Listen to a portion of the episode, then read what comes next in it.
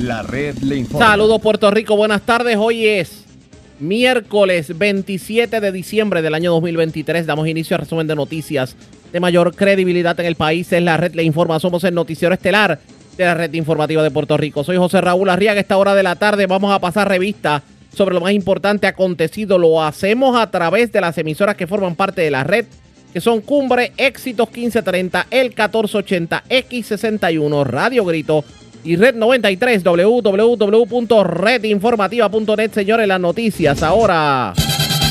Las noticias. La red le informa. Y estas son las informaciones más importantes en la red le informa para hoy, miércoles 27 de septiembre.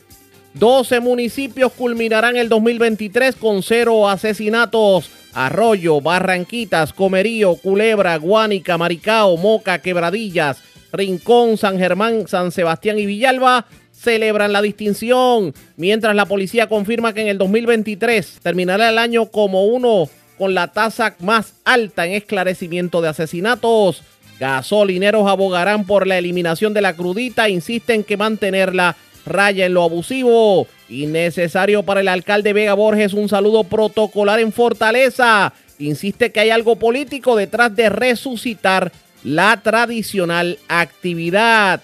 La ley de la pirotecnia es letra muerta, así opina el alcalde de Calle, quien pide que se le ponga el cascabel al gato. Diciembre culminará como el mes más frío la historia reciente, confirma Meteorología. Más de 400 agentes velarán por la seguridad mañana en el Festival de las Máscaras de Atillo. Autoridades realizarán una búsqueda de la joven desaparecida Keish Lanis Cruz Vélez en inmediaciones de su residencia en Canóbanas. Sospechoso de amenazar al secretario de Hacienda tendrá que enfrentar la justicia. Muere motociclista impactado por guagua frente al Parque Junhams en Bayamón. Atrapan en San Germán al mexicano, es uno de los más buscados en la zona de Mayagüez. Asesinan joven frente a negocio en Toabaja. Escalan residencia en Naranjito. Se llevan 5 mil dólares y pertenencias. Y también, amigos de Lojeno, cargan con 17 mil dólares de establecimiento en Santurce. Esta es la red informativa de Puerto Rico. Bueno, señores, damos inicio a la edición de hoy miércoles del noticiero estelar de la red informativa. De inmediato a las noticias, la violencia que nos golpea a diario, ya sea por casualidad o por esfuerzos implementados ha podido ser esquivada en 12 municipios de Puerto Rico que lograron zafarse en este 2023 que apenas concluye de que ocurrieran asesinatos en sus barrios y calles. A pesar de catalogarse como un año violento, una docena de pueblos se encaminan a despedir el 2023 sin que la policía de Puerto Rico haya adjudicado o registrado muertes violentas en sus respectivas jurisdicciones, por lo menos hasta el día de Navidad. Y la cifra representa un aumento de tres pueblos en el listado de municipalidades con cero asesinatos en comparación con el 2022, cuando se reportaron nueve ayuntamientos que no sumaron casos en la tasa de homicidio. ¿Cuáles son los municipios? Arroyo, Barranquitas, Comerío, Culebra, Guánica, Maricao, Moca, Quebradillas, Rincón, San Germán, San Sebastián y Villalba. Claro, Culebra es el único que repite en la lista por segundo año consecutivo porque el año pasado fueron adjuntas Aguada, Florida, Hormigueros, Isabela, Lares, Las Marías y Maunabo. Al momento, las ciudades obviamente con más homicidios son San Juan, Caguas y Carolina, con 88, 23 y 22 asesinatos respectivamente. Vamos a hablar con varios de los alcaldes que, pues, de alguna manera se llevaron esta distinción. Comienzo hablando con el alcalde de Arroyo, Eric Bachera. Alcalde, buenas tardes, bienvenido. Buenas tardes, Ariaga. Gracias por la oportunidad. Gracias por compartir con nosotros. Arroyo culmina no solamente como uno de los 12 municipios con cero asesinatos, sino también como el único municipio en el este y sureste de Puerto Rico en donde no se reportaron asesinatos. ¿Qué me dice sobre particular? Pues mira, este, no me sorprende, Arriaga, la calidad de vida que se, que se vive, ¿verdad? En, en nuestro municipio es un, es un municipio tranquilo, eh, que se ve, que se enfatiza mucho ¿verdad? la relación familiar y que dentro de todo esto pues siempre tenemos la cooperación de la policía estatal, la policía municipal, siempre hacemos ¿verdad? la colaboración para mantener los patrullajes, mantener el control en lo que son las áreas de, de, frecuencia, ¿verdad? De, de, fiestas y actividades. y todo esto pues lo hemos llevado en armonía. Yo creo que la comunicación con la policía ha sido un factor muy importante y pues ha, ha brindado un fruto que, que era que esperábamos, ¿verdad? Que Arroyo se mantuviera eh, tranquilo en ese aspecto y que no tuviéramos ningún tipo de, de crimen que, que, fuera así relevante. ¿A qué le atribuimos esto? Aparte de lo que es la buena calidad de vida que usted hace referencia, ¿hay alguna estrategia por parte de la Policía Estatal y Municipal que se haya implementado recientemente? Mira que volvemos, todo se trata de, tener comunicación con la policía estatal, ¿eh? ¿verdad? De cuando tenemos que casi siempre las situaciones de, delictivas surgen cuando hay actividades, ¿verdad? En el pueblo o, hay o hay actividades en los negocios, porque mayormente surgen de, situaciones en los negocios y la comunicación con los comerciantes ha sido muy muy buena y ellos han cooperado en el asunto de tener siempre sus cámaras de seguridad, eh, ejecutar, ¿verdad? Los cierres a la hora que que se le que se le indica a través de las ordenanzas y la policía siempre ha cooperado en el momento de que cuando visitan los comerciantes pues les dejan saber de que ya la hora de cierre está próxima a, a, llegar y con ellos pues así lo hacen verdad lo cierran sin ningún problema pues antes teníamos entendido de que las situaciones de, la criminalidad surgía a alta hora de la, de la noche y el tener un control dentro de lo que son las operaciones de los negocios pues nos ha tenido un resultado positivo. ¿En el 2024 espera algo similar? Eso es así, entendemos de que el pueblo se mantenga tranquilo, de que sigamos con, con el mismo ritmo de trabajo de, de seguridad, porque factor importante eh, que tal vez en la presencia de, de la policía estatal eh, causa, causa un impacto positivo, también le ayuda a lo que son las cámaras de seguridad que, que tiene el municipio a raíz de, de todo el pueblo, de lo que es todo el, casco urbano. Eso nos ha ayudado de gran manera, ¿verdad?, en, identificar cualquier situación que, sea de investigación. Así que eh, nos ha brindado mucha mucha tranquilidad en que estén las cámaras y la policía de Puerto Rico ayudándonos. Sin embargo, hay personas que se han quejado, visitantes que se han quejado, por ejemplo, el caso del malecón de Arroyo, hay zonas cercanas, los parquetitos cercanos y las comunidades cercanas aparentemente en donde se mantiene algún tipo de movimiento que tiene que ver con droga y pues eso como que le ha aguantado un poquito al turista que llega al sector, de hecho ha habido algunas quejas. Se le va a dar atención a esta zona, sobre todo tomando en consideración que el malecón de, Arroyo es zona turística. Mira, te dejo saber, Arriaga, este, parte de las dificultades que, hemos tenido se tiene, se basa también en lo que es la iluminación. Nosotros hemos tratado de tener comunicación con, el personal de Luma para que nos atiendan esas querellas. Volvemos, el, que tiene intención de hacer fechoría, pues se aprovecha de la oscuridad y, y, este ha sido un aspecto fundamental.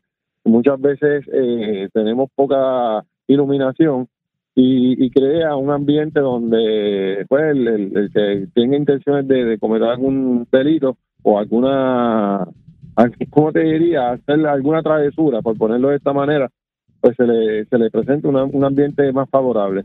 Pero dentro de todo siempre estamos cuidando todo lo que es la zona turística de nuestro pueblo, prestándole eh, vigilancia preventiva, en tanto la policía estatal como lo que es la, policía municipal, que realmente volvemos, somos claros, no tenemos tanto efectivo en la policía municipal, pero el que tenemos lo tenemos trabajando y siendo efectivo en los lugares de, de mayor interés.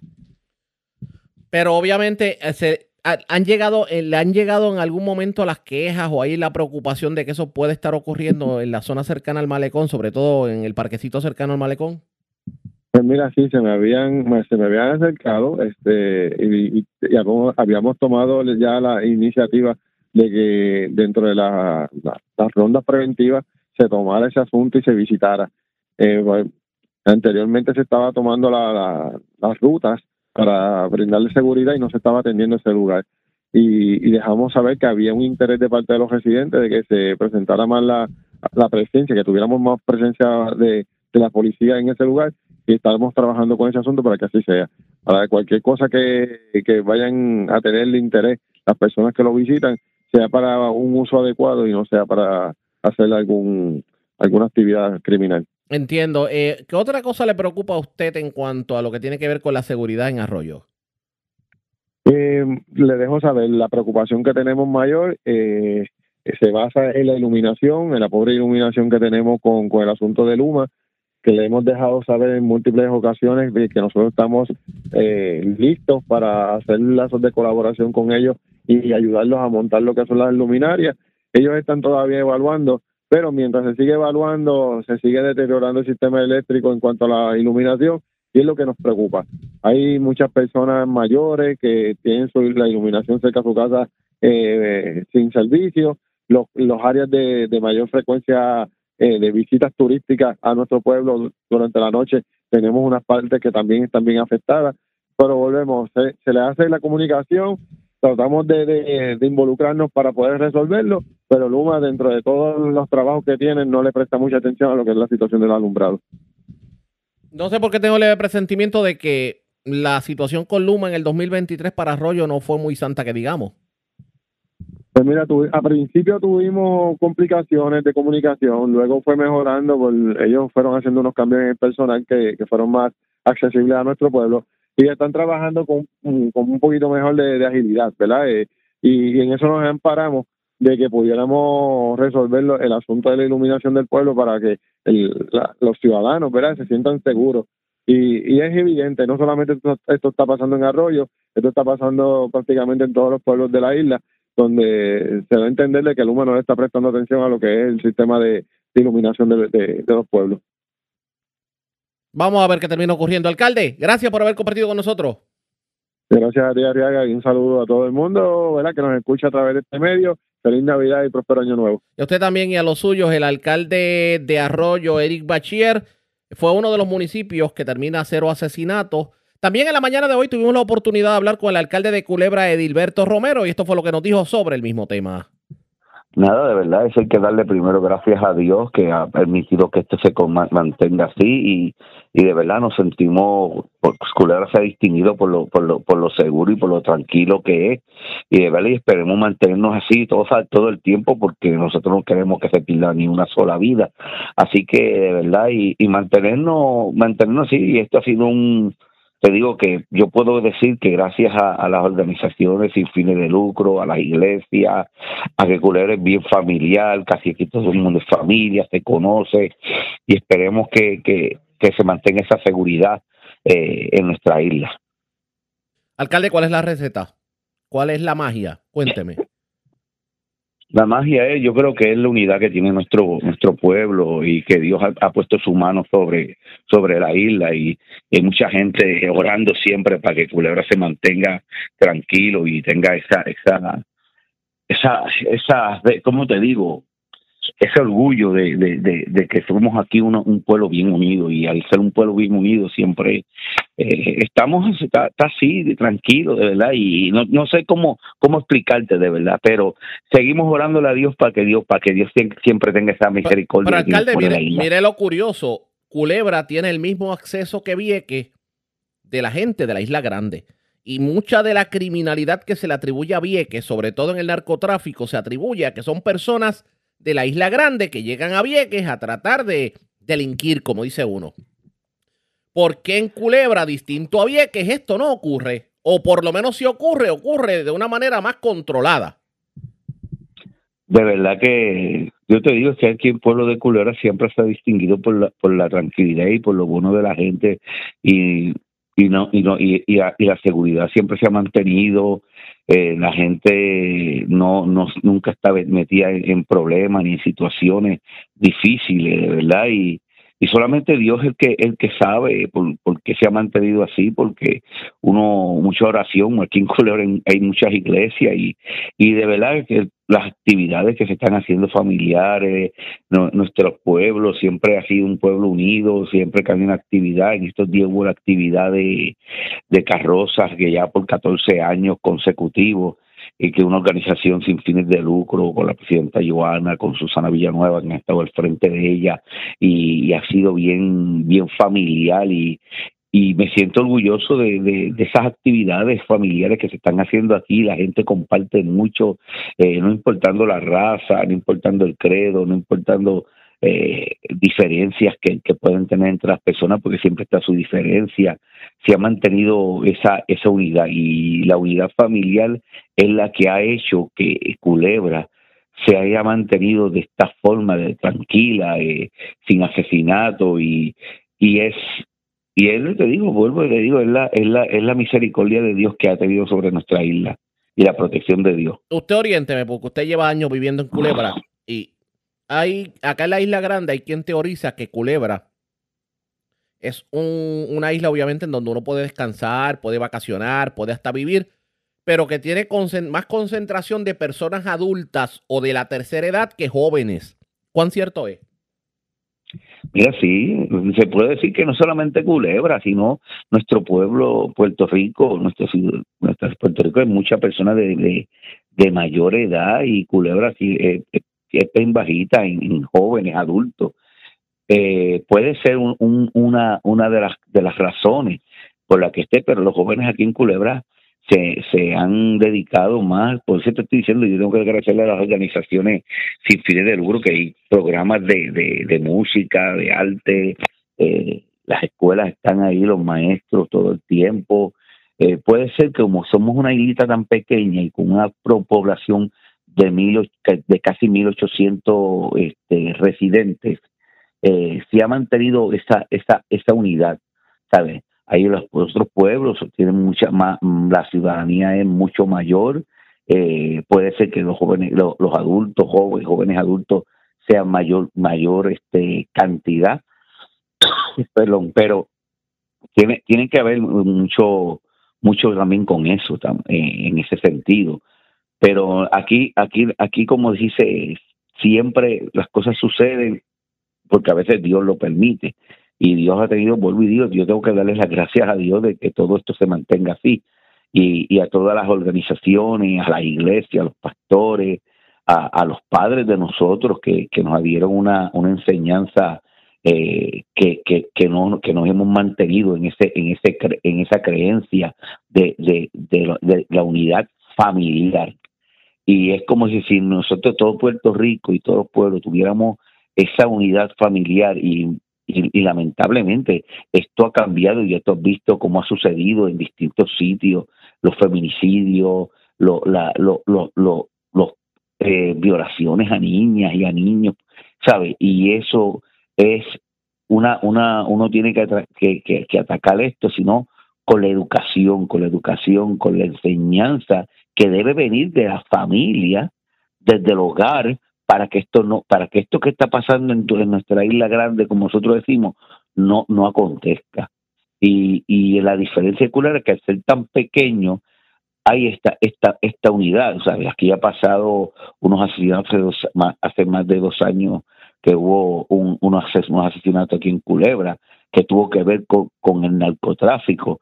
Y eso ha cambiado aquí con, con distintas, de, la, forma de pensar de, de nuestra gente, de que, o sea, tú puedes salir y, comparte, sí, hay algunas situaciones que pasan, pero gracias a Dios nunca he llegado a, a, a, perder una vida, que es lo más, más, importante. No se puede perder ni una sola vida en nuestro Puerto Rico y, y, hay que pedirle siempre a Dios y, y atacar y cómo buscar que, que, la, que la unión familiar sea lo más importante, la unión familiar y las creencias que uno tiene que, que, que, enseñarle a nuestros niños para que, sí, para que no haya un asesinato. Esas fueron las expresiones de Dilberto Romero, alcalde de Culebra. Si las cosas son 12 municipios que culminan con cero asesinatos, vamos a ver qué terminó ocurriendo de aquí a que culmine el año.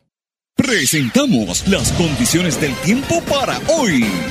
Hoy miércoles, los efectos orográficos y la influencia de la brisa marina pueden jugar un mejor papel durante la tarde, dando lugar a periodos de lluvias, de moderadas a localmente intensas sobre las montañas y el sur de Puerto Rico. Hoy puede ser el día más lluvioso del resto de esta semana laboral. En el mar, las condiciones continúan algo fuertes en las costas del norte, aunque en menor intensidad que los pasados días. Aún así se pide prudencia. En la red informativa de Puerto Rico, este fue el informe del tiempo. La red le informa. Señores, regresamos a la red Le Informa, el noticiero estelar de la red informativa, edición de hoy miércoles. Gracias por compartir con nosotros. La ley de pirotecnia es una muy buena, pero se convierte en letra muerta porque no hay el suficiente personal en seguridad para ponerla en vigor. Esa es la opinión del alcalde de Calle, Rolando Ortiz, quien hoy pues pidió a, las autoridades a que sean más enérgicos a la hora de implementar la ley de pirotecnia y el temor es que este fin de semana lo que veamos sea literalmente Rusia y Ucrania en medio de las festividades de fin de año. Vamos a escuchar lo que tuvo que decir sobre el tema el alcalde de Calle, Rolando Ortiz. Mira, el, el asunto es bien dramático cuando se trata de, de las mascotas, de lo que sufren las mascotas. Eh, yo no había vivido una experiencia como esa eh, hasta que he empezado a mirar ese mundo, ¿verdad? Y en, el tiempo de Navidad, tú ves al otro día de Año Nuevo, el, día de Año Nuevo, primer día del año tuve muchos muchos animalitos eh, que tú nunca habías visto por la calle y es que se les escapan a los dueños porque la experiencia de la, del explosivo, del, del el efecto del explosivo sobre, sobre su sistema auditivo es, severo, es bien grande, es dramático y sufren mucho nuestros animales. Otro detalle es las personas que tienen condiciones especiales, eh, los niños autistas, eh, y otras personas que, que, que, tienen condiciones auditivas eh, por alguna razón, a veces son eh, condiciones eh, de nacimiento, o sea, no es una enfermedad, sino que son así del nacimiento, como es el caso de los eh, niños autistas. El, el, explosivo, el estruendo de es tan tan grande a su a su salud que les afecta severamente. Yo he visto de cerca cuánto sufren estos estos hermanos puertorriqueños con esto y pienso que es algo que ya debemos superar, es algo que ya debemos de, de pensando en el daño que hacemos, eh, independientemente de que sabemos que es bien difícil la aplicación de la ley, es bien difícil, pues porque no se sabe en ocasiones de, de dónde es que sale un, un artefacto pirotécnico, ¿verdad? Eh, la realidad es que más allá de lo que disponga la ley, tiene que haber un elemento de conciencia, un elemento de conciencia individual, personal, eh, sobre un asunto que, que afecta a la salud de los demás. Si amamos al prójimo y si en el tiempo de Navidad eh, es una invitación al reconocimiento del nacimiento del niño Dios entre nosotros y esperamos eh, el día de, nuevo de año para, para vivir ese momento de reflexión también porque llega un nuevo año, llegan nuevos propósitos, nuevas metas, pues debemos proponernos no usar la pirotecnia, más allá de que la ley lo prohíba, eh, pensemos en el daño, en el efecto que le causa a las mascotas y a los seres humanos. Y la forma en que se ha operado esto, o sea, por lo menos como ha visto la policía en esta semana, ¿usted por lo menos dentro de todo le complace? Bueno, la realidad es que la policía está extremadamente limitada. Este, no tenemos todos los recursos policíacos que necesitamos por la situación verdad que se está viviendo eh, fiscal del país y por las limitaciones que ha impuesto la Junta de Control Fiscal este, al reclutamiento de nueva fuerza policíaca, pero más allá de eso, eh, es que cada ser humano, cada, cada calle, cada puertorriqueño, en el caso de Calley, ¿verdad? Los callejanos estamos comprometidos a, evitar a toda costa la pirotecnia. El municipio de Calley no usa pirotecnia, ya dejamos de usar la pirotecnia en las actividades de gobierno. Este, se ve bonito el cielo, se ve espectacular un, un show de, de pirotecnia, pero pensemos en el efecto que hace tan dañino a los seres humanos y a nuestras mascotas. En este caso, eh, sobre lo que tiene que ver con la con la seguridad y el hecho de que tal vez no se aplique la ley de pirotecnia de la manera correcta, porque usted me habla de lo que es el reclutamiento de policías. ¿Cómo están las policías municipales a la hora de atender la pirotecnia? Mira, estamos limitados, los, gobiernos municipales están, eh, si, no, si no hacen ajustes en sus gastos, nosotros hemos tenido que hacer ajustes en nuestros gastos para poder sobrevivir como gobierno municipal, pues por las limitaciones que, que hemos estado teniendo, la, las decisiones que se han tomado legislativamente eh, para, para evitar eh, que tengamos los ingresos que necesitamos o para o las responsabilidades que el Estado no ha atendido, que las ha tenido que atender los, gobiernos municipales, pues eso hace que los municipios tengamos una, una reducción dramática en la fuerza policíaca e incluso no solamente eso, que no aparece gente que quiera trabajar de policía, es, es otra de las realidades, como no aparece gente que quiera trabajar en, la, en obras públicas o en cualquier, cualquier otras áreas del gobierno municipal. Nosotros tenemos un reclutamiento abierto para eh, personas que quieran trabajar en obras públicas y no aparece gente que quiera trabajar. Son una realidad que estamos viviendo en Puerto Rico. En todos los órdenes. O sea, en, no en el caso, gobiernos. pero en el caso suyo, el presupuesto para, para reclutar está lo que no está en la mano de obra. en el, en el caso mío y en el caso te diría que de la mayor parte de los municipios eh, que han podido eh, tomar decisiones desde el punto de vista eh, fiscales y de la empresa privada. En la empresa privada se está teniendo un gran problema con relación al reclutamiento de recursos humanos. Oiga, pero eh, eh, ¿y a qué, le de- a qué debemos esto? Porque no nos quejamos de hay- que no hay oportunidades para los jóvenes. ¿En qué quedamos? ¿Que los jóvenes no Hay- quieren trabajar? Hay, hay estudios que señalan que cada día la población hábil para trabajar es menor y este eso se une a que hay muchas ayudas que, que utilizan que se utilizan que no están dándole eh, que le quitan recursos y capacidades al gobierno. Hablando claro, el mantengo provoca el que la gente no quiera trabajar. Eso es así. ¿Cuántos empleados necesitaría, por ejemplo, Calle para operar de una manera positiva? Bueno, nosotros seguimos operando de una manera positiva. Es verdad que el compromiso de mi equipo de trabajo, este, en, el- en términos del, del- de la labor diaria, siempre está presente. En ese sentido, pues, eh, yo no, no tenemos problemas.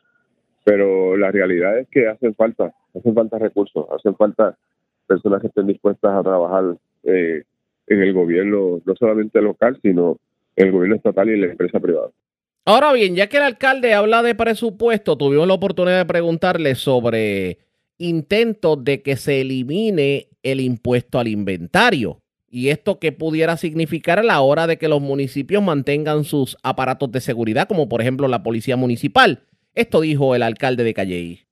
Mira, el Estado, verdad, debe de proveer eh, los recursos necesarios para sustituir ese tipo de impuestos que el Estado estableció en un momento de la historia eh, a favor de no de los municipios, de la gente que vive en los municipios, de los puertorriqueños. O sea, la gente no puede pensar que eso es un impuesto que, que es, para los alcaldes y que los alcaldes se benefician de eso, ¿no? O sea, eso se trata de la gente que los municipios, los alcaldes, eh, ¿verdad? Limpiamos las escuelas, limpiamos las carreteras.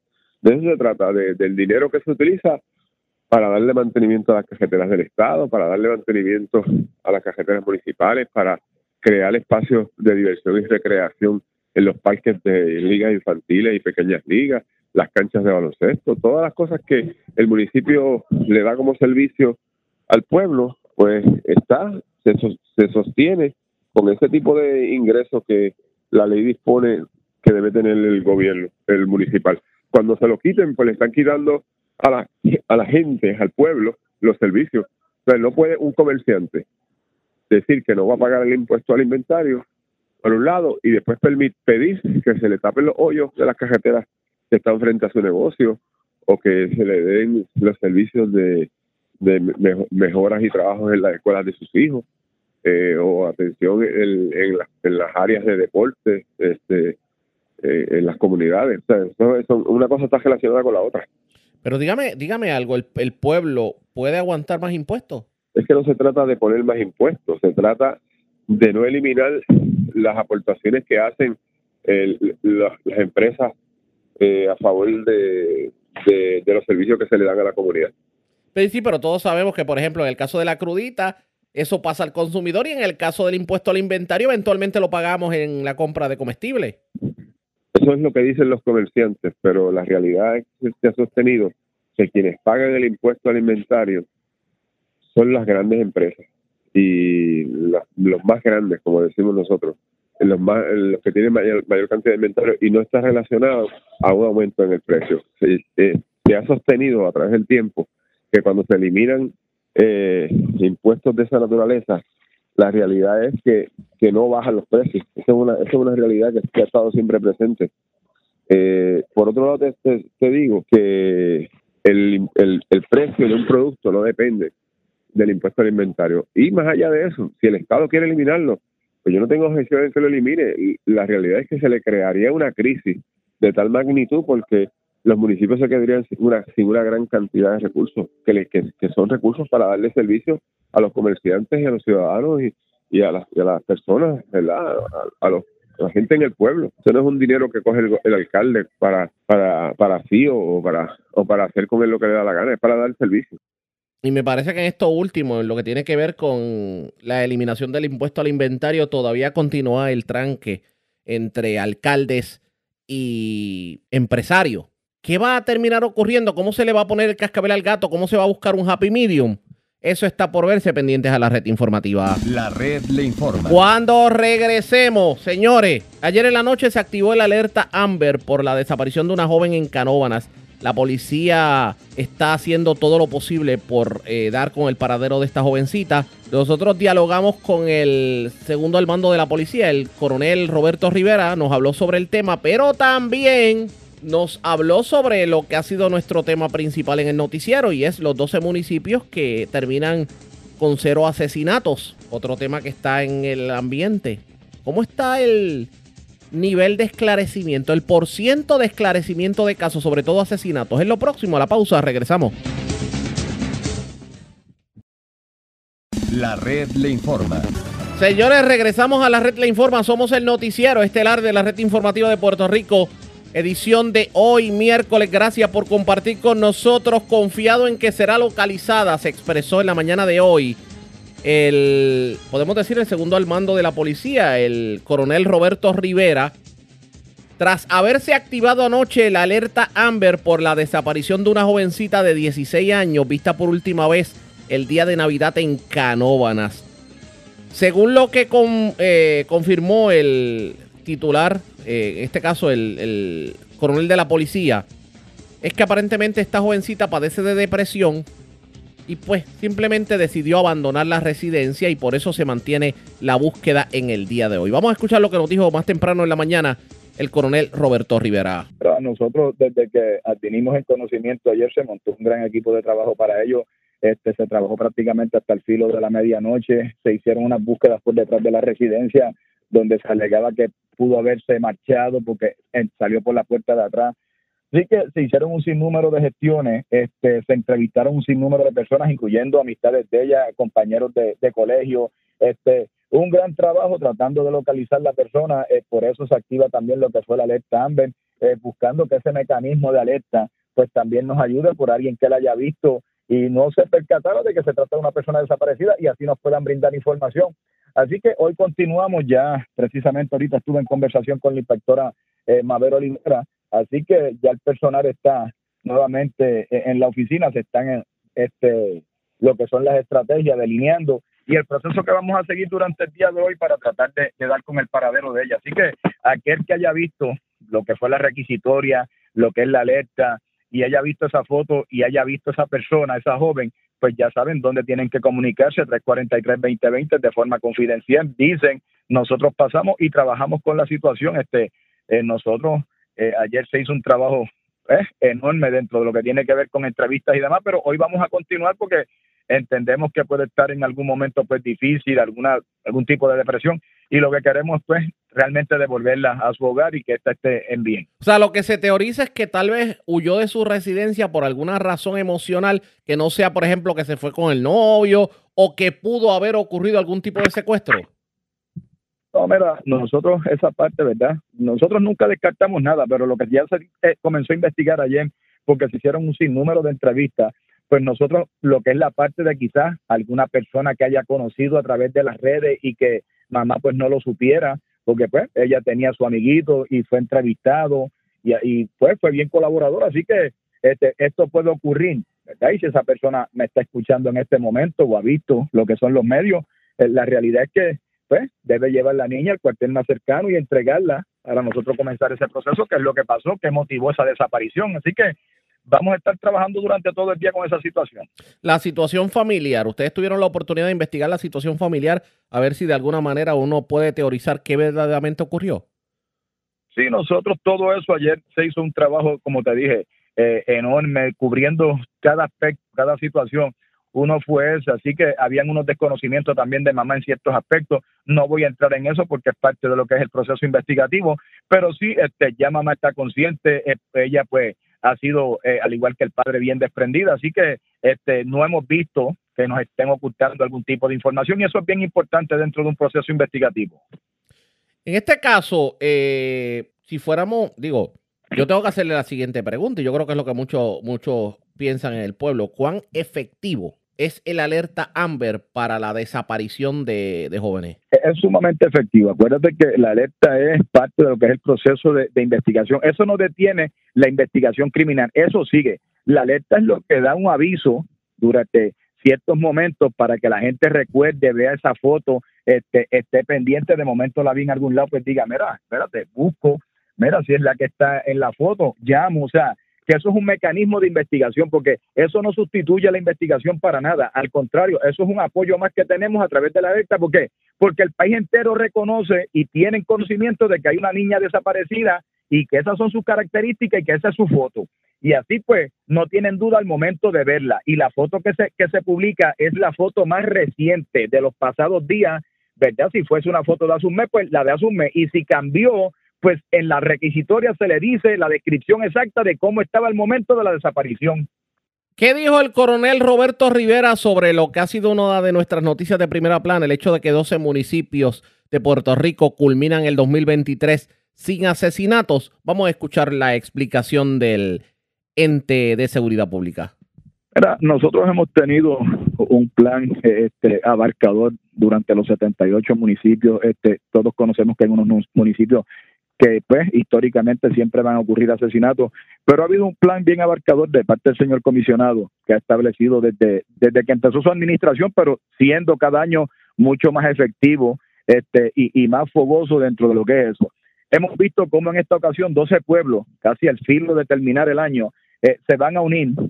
Ah, quizás el año pasado que hubo, si no estoy mal, sobre 6 o 7, o sea que fuimos en aumento en la cantidad de pueblos y eso se trata de que por el sinnúmero de incautaciones, de arrestos a través de, de gatilleros, de, los más buscados, a la cantidad de asesinatos que se ha radicado este año, eh, prácticamente increíble. O sea, estamos hablando de, de un por ciento de, esclarecimiento del 43% de los asesinatos. Y esto tenemos que ser bien enfáticos porque solamente tenemos 71 casos excepcionalmente. El resto es por, por arrestos y denuncias. O sea que ha habido un trabajo excepcional no solamente de nosotros, sino del Ministerio Fiscal, el Departamento de Justicia a través de sus fiscales han sido una mano eh, fuerte dentro de lo que ha tenido que ver con esto y los casos más difíciles de este país que han estremecido al mismo, los hemos visto esclarecidos porque los grandes equipos que hemos montado sin escatimar, entiéndase droga, inteligencia, divisiones de homicidio, de robo, o sea, crímenes cibernéticos, crímenes mayores, aquí no se ha guardado el espacio para nada, o sea, se ha sido desde que ocurre, salimos y trabajamos con la situación y hemos visto lo efectivo, lo efectivo, lo efectivo que hemos sido. Así que dentro de ello el gran trabajo también de patrulla de carretera eh, y claro, las divisiones de vehículos usados que han cambiado el rumbo también en un sinnúmero de incautaciones, trabajo con agentes encubiertos este, sumamente importante en el caso de los kayaking y los vehículos hurtados.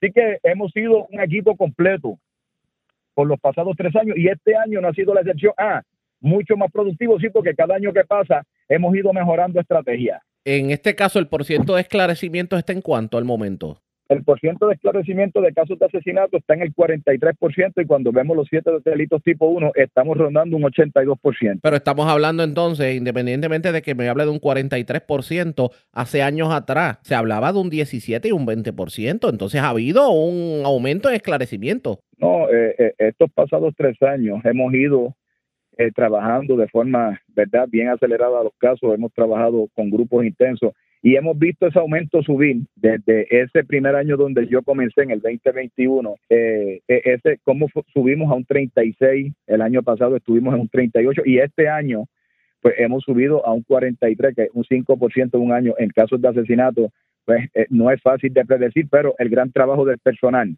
que ha hecho durante todo el año y durante todos los equipos que tenemos a través de los cuerpos de investigación criminal ha sido completamente excepcional. Los recursos han llegado para que obviamente ustedes como ente investigador puedan hacer el trabajo requerido para esclarecer los casos. No, eso es así. También nosotros hemos maximizado el recurso. O sea, si no lo tenemos, lo utilizamos de otras, de otras divisiones, lo unimos a esa y hacemos un gran equipo. Así que nosotros no hemos no nos hemos sentado a decir no tengo recursos, no, lo que hemos hecho es maximizar el que tenemos. Y vamos a ver qué, qué, va a ocurrir de aquí en adelante. El 2024 me imagino que los planes van a continuar. No, definitivamente nosotros siempre tenemos ¿verdad? Unas proyecciones para el próximo año, pero vamos a trabajar día a día y vamos a seguir llevando un poco de tranquilidad lo que, lo que es lo que este pueblo realmente necesita. Y la pregunta obligada para el coronel Roberto Rivera era la siguiente, ¿cómo le ha afectado si en algo? ¿Cuál es su opinión sobre lo que le ocurrió cuando decidió hacer público que buscaba un escaño como legislador municipal en el municipio de Arecibo bajo la plancha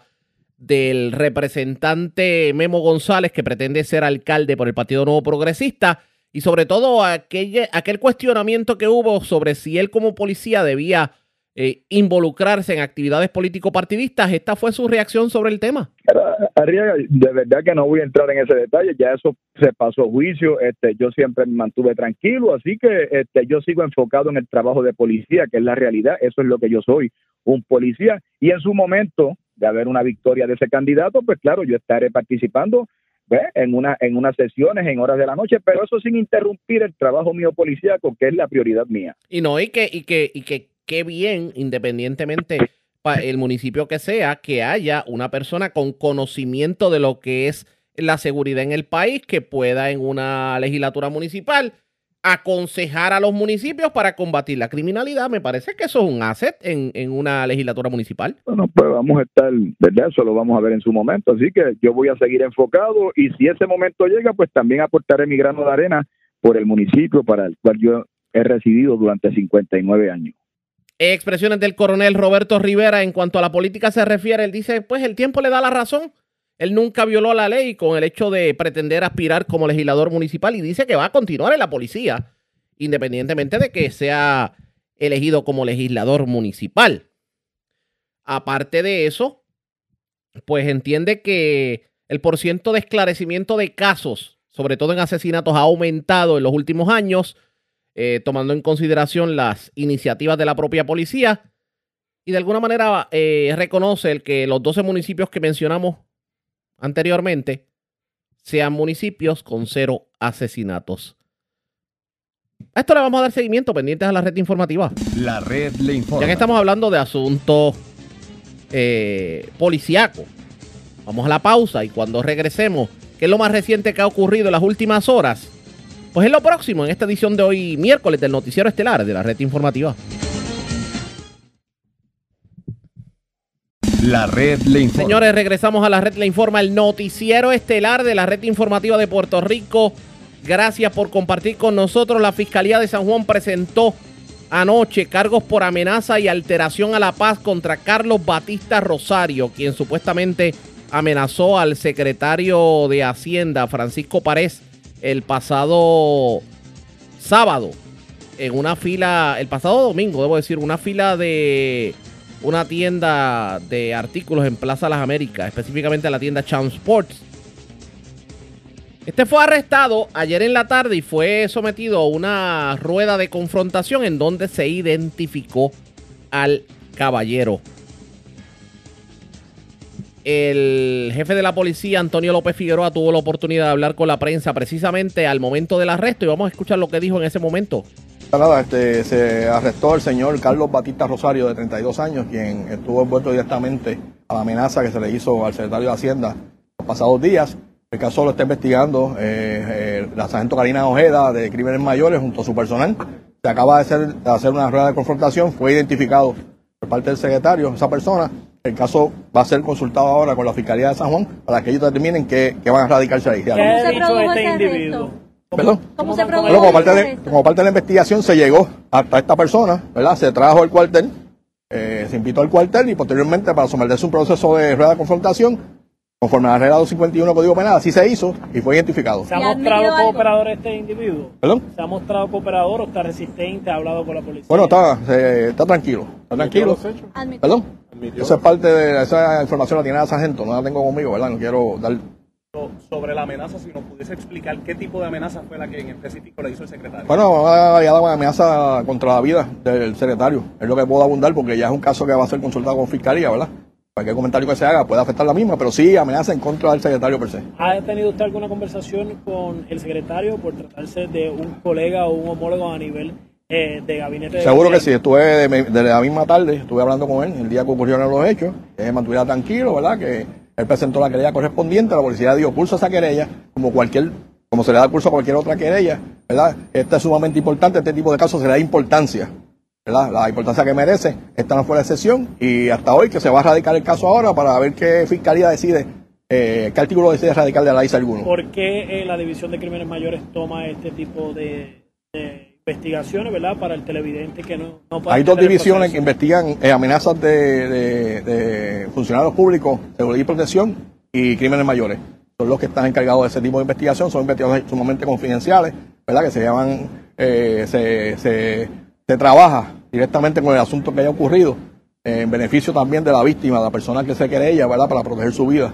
Así que ese es el tipo de, de protocolo establecido en la Policía de Puerto Rico. Senador, ¿qué información puede brindar sobre la persona? Mira, se llama Carlos Batista Rosario, 32 años, trabaja como bouncer en un club nocturno en San Juan.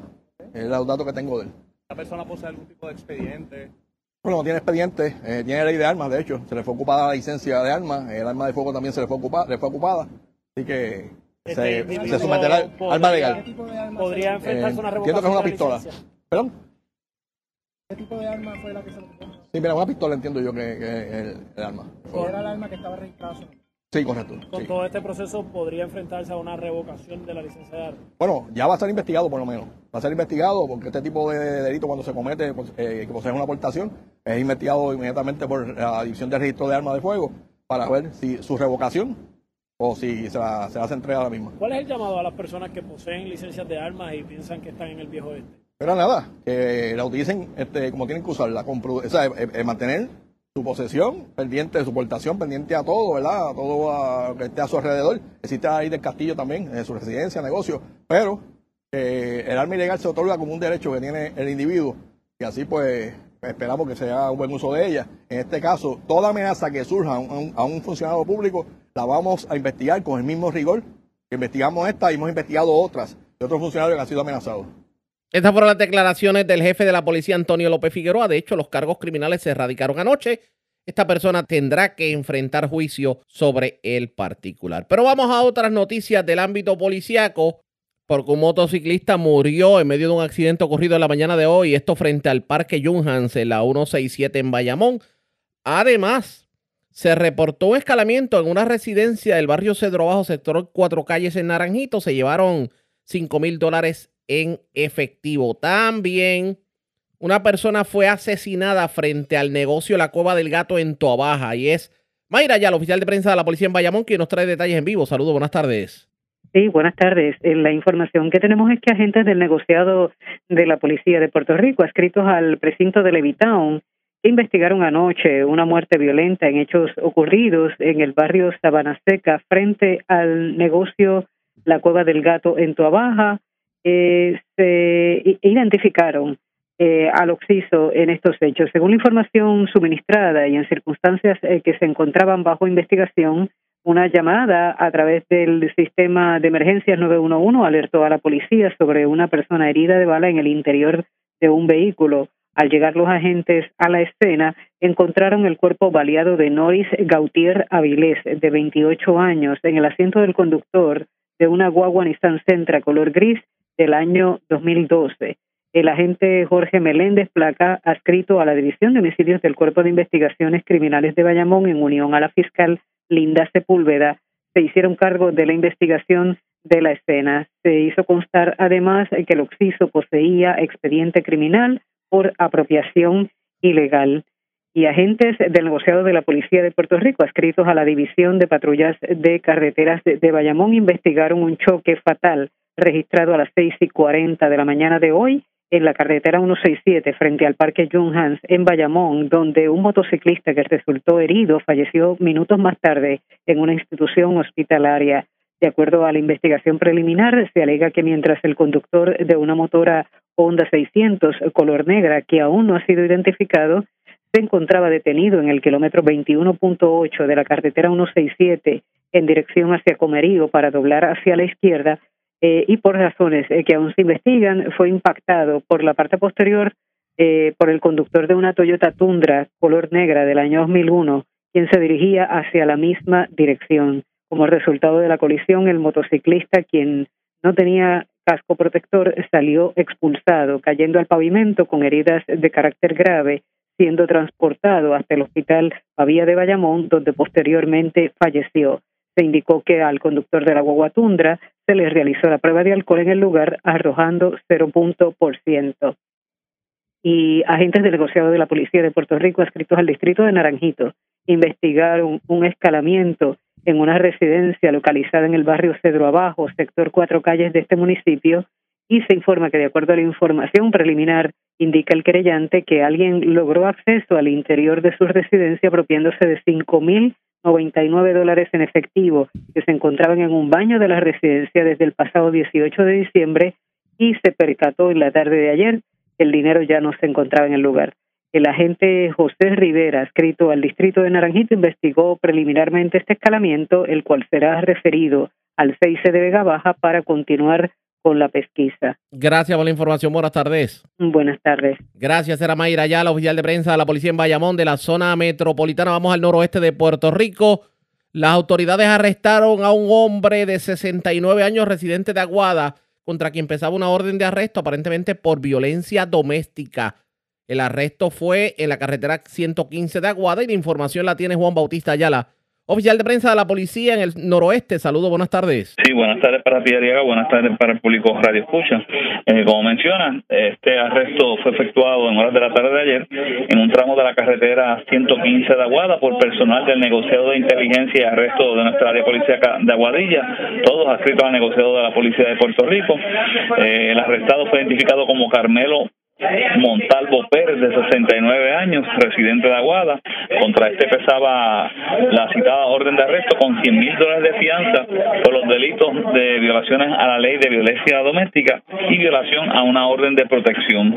El agente Fran López, supervisado por el sargento Raymond Vélez y dirigido por el teniente Edgar Valle, cumplimentó la orden ante el juez José Morales, eh, quien le realizó las advertencias de ley al detenido, quien no prestó la fianza impuesta y fue ingresado en la cárcel Las Cucharas de Ponce. Gracias por la información. Buenas tardes. Gracias, era Juan Bautista, ya el oficial de prensa de la policía en Aguadilla, de la zona noroeste. Vamos a la metropolitana, porque se reportó un escalamiento en la Casa de las Baterías, esto en la Avenida Barbosa, en Barrio Obrero Santurce, se llevaron un sistema de grabación y sobre 17.200 dólares en efectivo. Kenia Ojeda, oficial de prensa de la policía en el cuartel general con detalles. Saludos, buenas tardes. Buenas tardes para todos. Personal de negociado de la policía de Puerto Rico investigaron un escalamiento que fue reportado a las 8 y 32 de la mañana de ayer en hechos ocurridos en un establecimiento llamado la Casa de las Baterías, ubicado en la avenida Barbosa, en Barrio Obrero.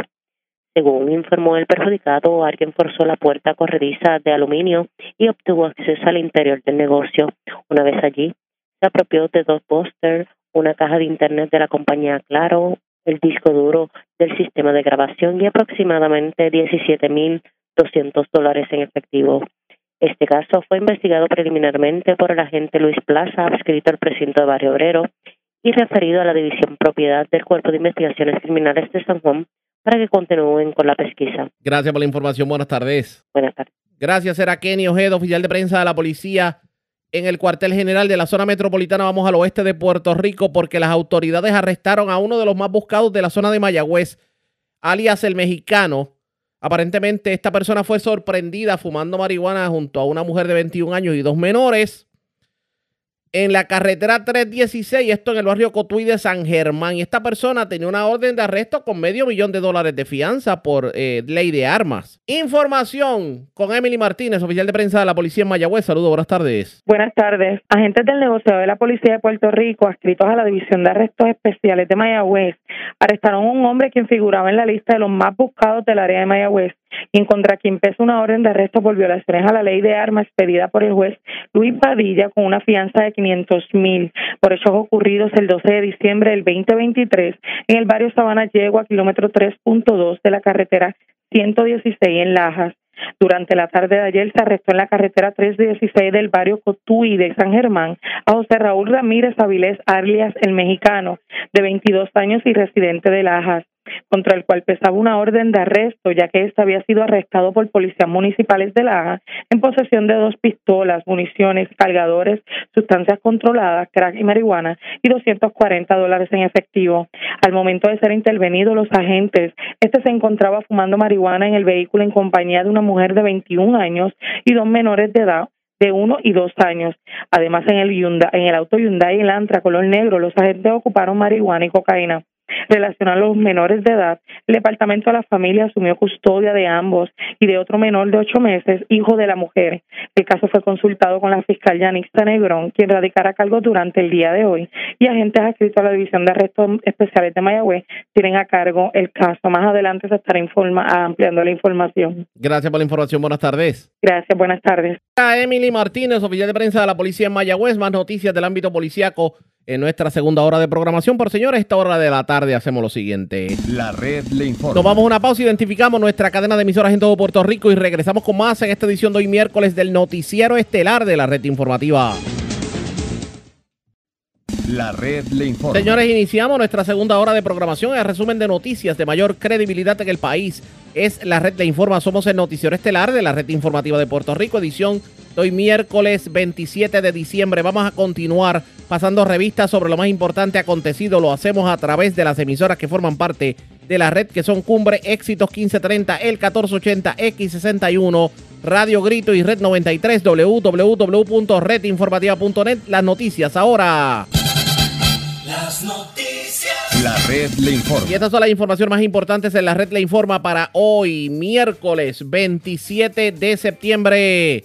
12 municipios culminarán el 2023 con cero asesinatos. Arroyo, Barranquitas, Comerío, Culebra, Guánica, Maricao, Moca, Quebradillas, Rincón, San Germán, San Sebastián y Villalba celebran la distinción, mientras la policía confirma que en el 2023 terminará el año como uno con la tasa más alta en esclarecimiento de asesinatos. Gasolineros abogarán por la eliminación de la crudita, insisten que mantenerla raya en lo abusivo. Innecesario para el alcalde Vega Borges un saludo protocolar en Fortaleza. Insiste que hay algo político detrás de resucitar la tradicional actividad. La ley de la pirotecnia es letra muerta, así opina el alcalde de Calle, quien pide que se le ponga el cascabel al gato. Diciembre culminará como el mes más frío en la historia reciente, confirma Meteorología. Más de 400 agentes velarán por la seguridad mañana en el Festival de las Máscaras de Atillo. Autoridades realizarán una búsqueda de la joven desaparecida Keish Lanis Cruz Vélez en inmediaciones de su residencia en Canóbanas. Sospechoso de amenazar al secretario de Hacienda tendrá que enfrentar la justicia. Muere motociclista impactado por guagua frente al Parque Junghams en Bayamón. Atrapan en San Germán al mexicano, es uno de los más buscados en la zona de Mayagüez. Asesinan joven frente a negocio en Toabaja. Escalan residencia en Naranjito, se llevan 5 mil dólares y pertenencias. Y también, amigos de Lojeno, cargan con 17 mil dólares de establecimiento en Santurce. Esta es la red informativa de Puerto Rico. Bueno, señores, damos inicio a la segunda hora de programación en Noticiero Estelar de la red informativa de inmediato a las noticias. La Asociación de Detallistas de Gasolina estará abogando en el 2024 por la eliminación total o por lo menos una reducción en el arbitrio sobre la gasolina, la llamada crudita, así como iniciativas que beneficien al sector detallista y al consumidor. Estas expresiones la hizo en la mañana aquí en la red informativa el nuevo presidente de la Asociación de Detallistas de Gasolina, Ramón Luis Ortijerazo, quien indicó que, digo, se reiteró en que no tiene razón de ser la crudita si ya se pagó la deuda de la autoridad de carreteras, que era la razón de ser de la crudita. ¿Qué puede significar la eliminación de la crudita para el consumidor? 16 centavos menos por galón de gasolina, que estaríamos hablando de algunos 4 o 5 centavos el litro, lo que definitivamente hace mucha diferencia. Vamos a escuchar lo que dijo la mañana de hoy el presidente de la Asociación de Detallistas de Gasolina, Ramón Luis Ortijerazo. Bueno, se afecta, bueno, porque también si el precio de, de cuando tú vas a echar gasolina, si tú lo encuentras, este, si está alto, pues también la persona a veces tiene sus limitaciones económicas y dice, pues mira, a lo mejor no llena el tanque, pues echa poquito. Y la otra situación, que no, lo más que nos afecta a los detallistas es que cada vez que mira, el 70% del dinero que entra a una estación de gasolina se paga con plástico, que es como nosotros le llamamos el procesamiento de, de, tarjetas de, de o ACH o crédito, whatever. Pues, ¿qué es lo que pasa? Pues, si tú vas a echar gasolina, esas, esas instituciones financieras te cobran un por ciento por la cantidad de dinero que tú estás pagando.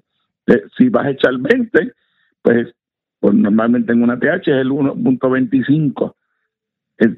Pero si son 40, pues es 1.25 de 40. Entonces, eso aumenta los costos. Mira, yo te pongo de ti el ejemplo, tú lo sabes, que administro una cooperativa gasolinera en Bayamón, que soy distinto, ¿verdad? Porque una institución sin fines de lucro. Y yo estoy terminando ya este año fiscal, nosotros dejamos año fiscal como año natural.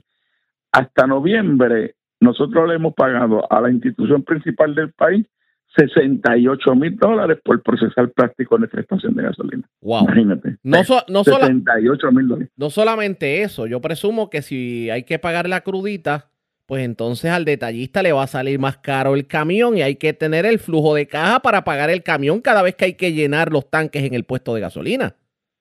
Bueno, yo le digo a todas las personas, hoy un, un, un camión de gasolina hoy cuesta 32 mil y pico de dólares. Estoy hablando lo- un camión básico que, yo, para que lo sepan, un tanque de 10 mil, usted ha visto esos camiones que van en la carretera, esos son 10 mil galones y tú lo divides, eso tiene cuatro compartimientos, normalmente pues es más regular que super o a veces diésel, pues son 32 mil pesos.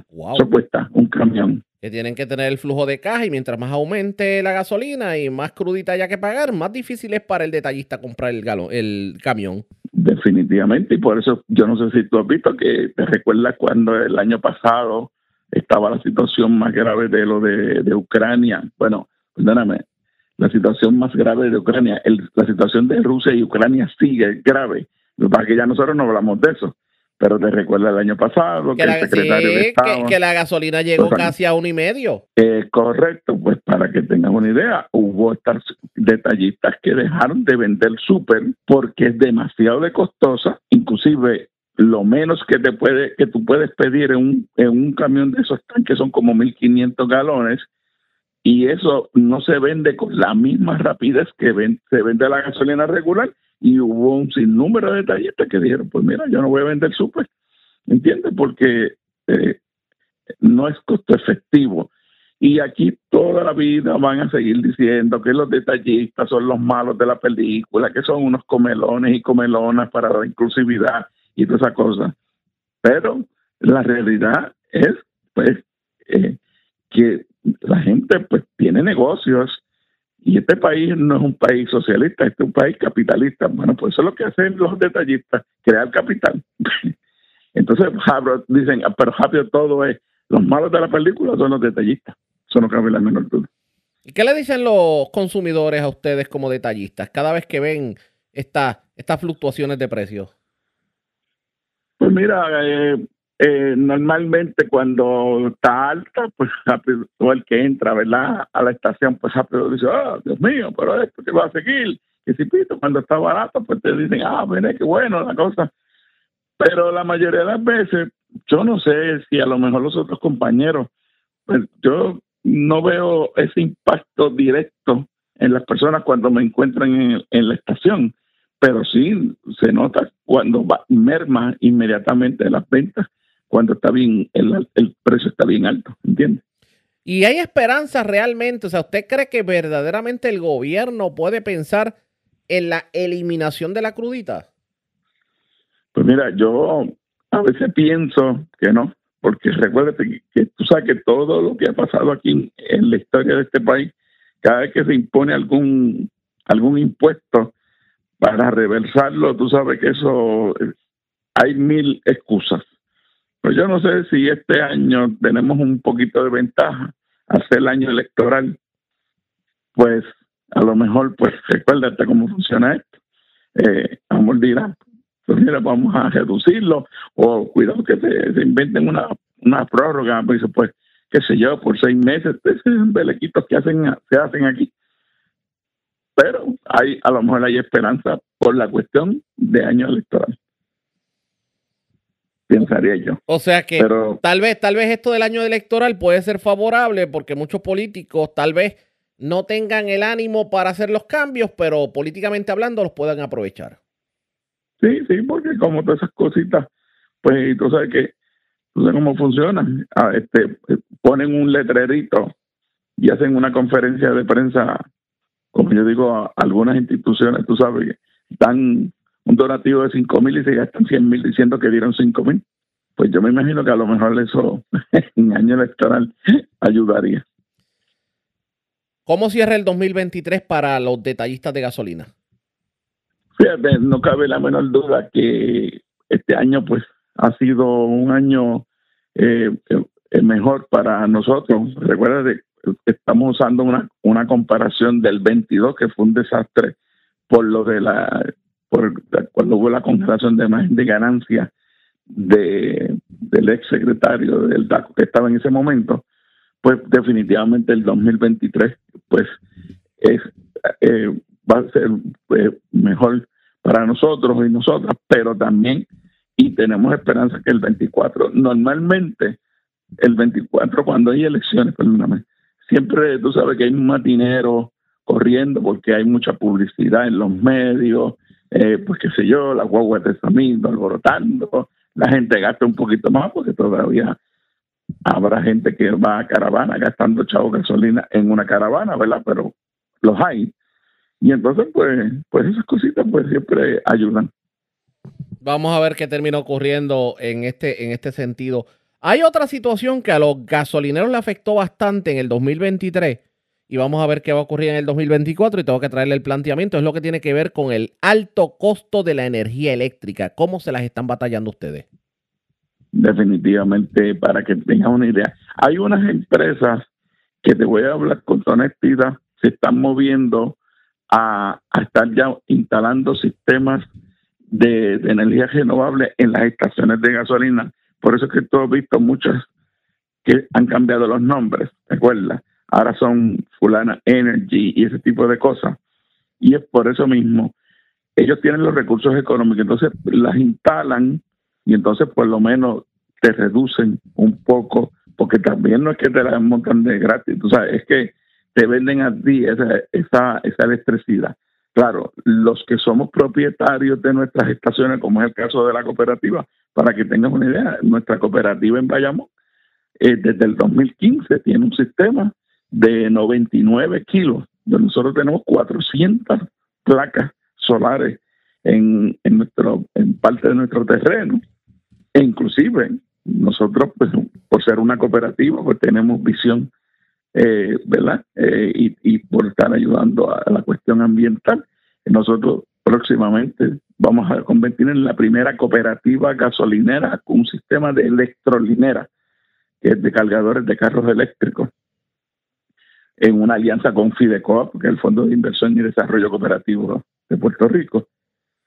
Y tenemos que movernos a buscar esas fuentes de energía renovable y no depender ¿verdad? De, pues, de, de la electricidad normal, este, que es lo que, que es lo que nos está afectando dramáticamente. Para que tengan una idea, nuestra cooperativa con ese sistema que te estoy hablando, la factura que pagamos ahora, el, siempre el ciclo cierra el 18 de diciembre, solo pagamos 2.498 dólares de la factura a la autoridad, Luma, whatever, o como se llame ahora, eh, todos los nombres largos que tiene. Y, pero yo tengo compañeros y compañeras que en estos momentos pagan 5 mil, 6 mil y 7 mil dólares de factura de la autoridad. Pero ustedes pagan eso, ustedes pagan eso a Luma con todo y las placas solares. Sí, señor. Para que tengas una idea, cuando tú montas un sistema, tú sabes que en las casas, yo no sé cuánto es que tú, si tú te separas, creo que no sé si son tres o cuatro dólares, ¿verdad? Que se paga siempre, Correcto. aunque no usas un kilovatio. En el caso de una un negocio, vamos a quitar la palabra a la gasolinera, que tiene subestación, aunque tú no uses un kilovatio de la autoridad, el pago mínimo son 700 dólares porque tienes una subestación, como es el caso de nuestra cooperativa.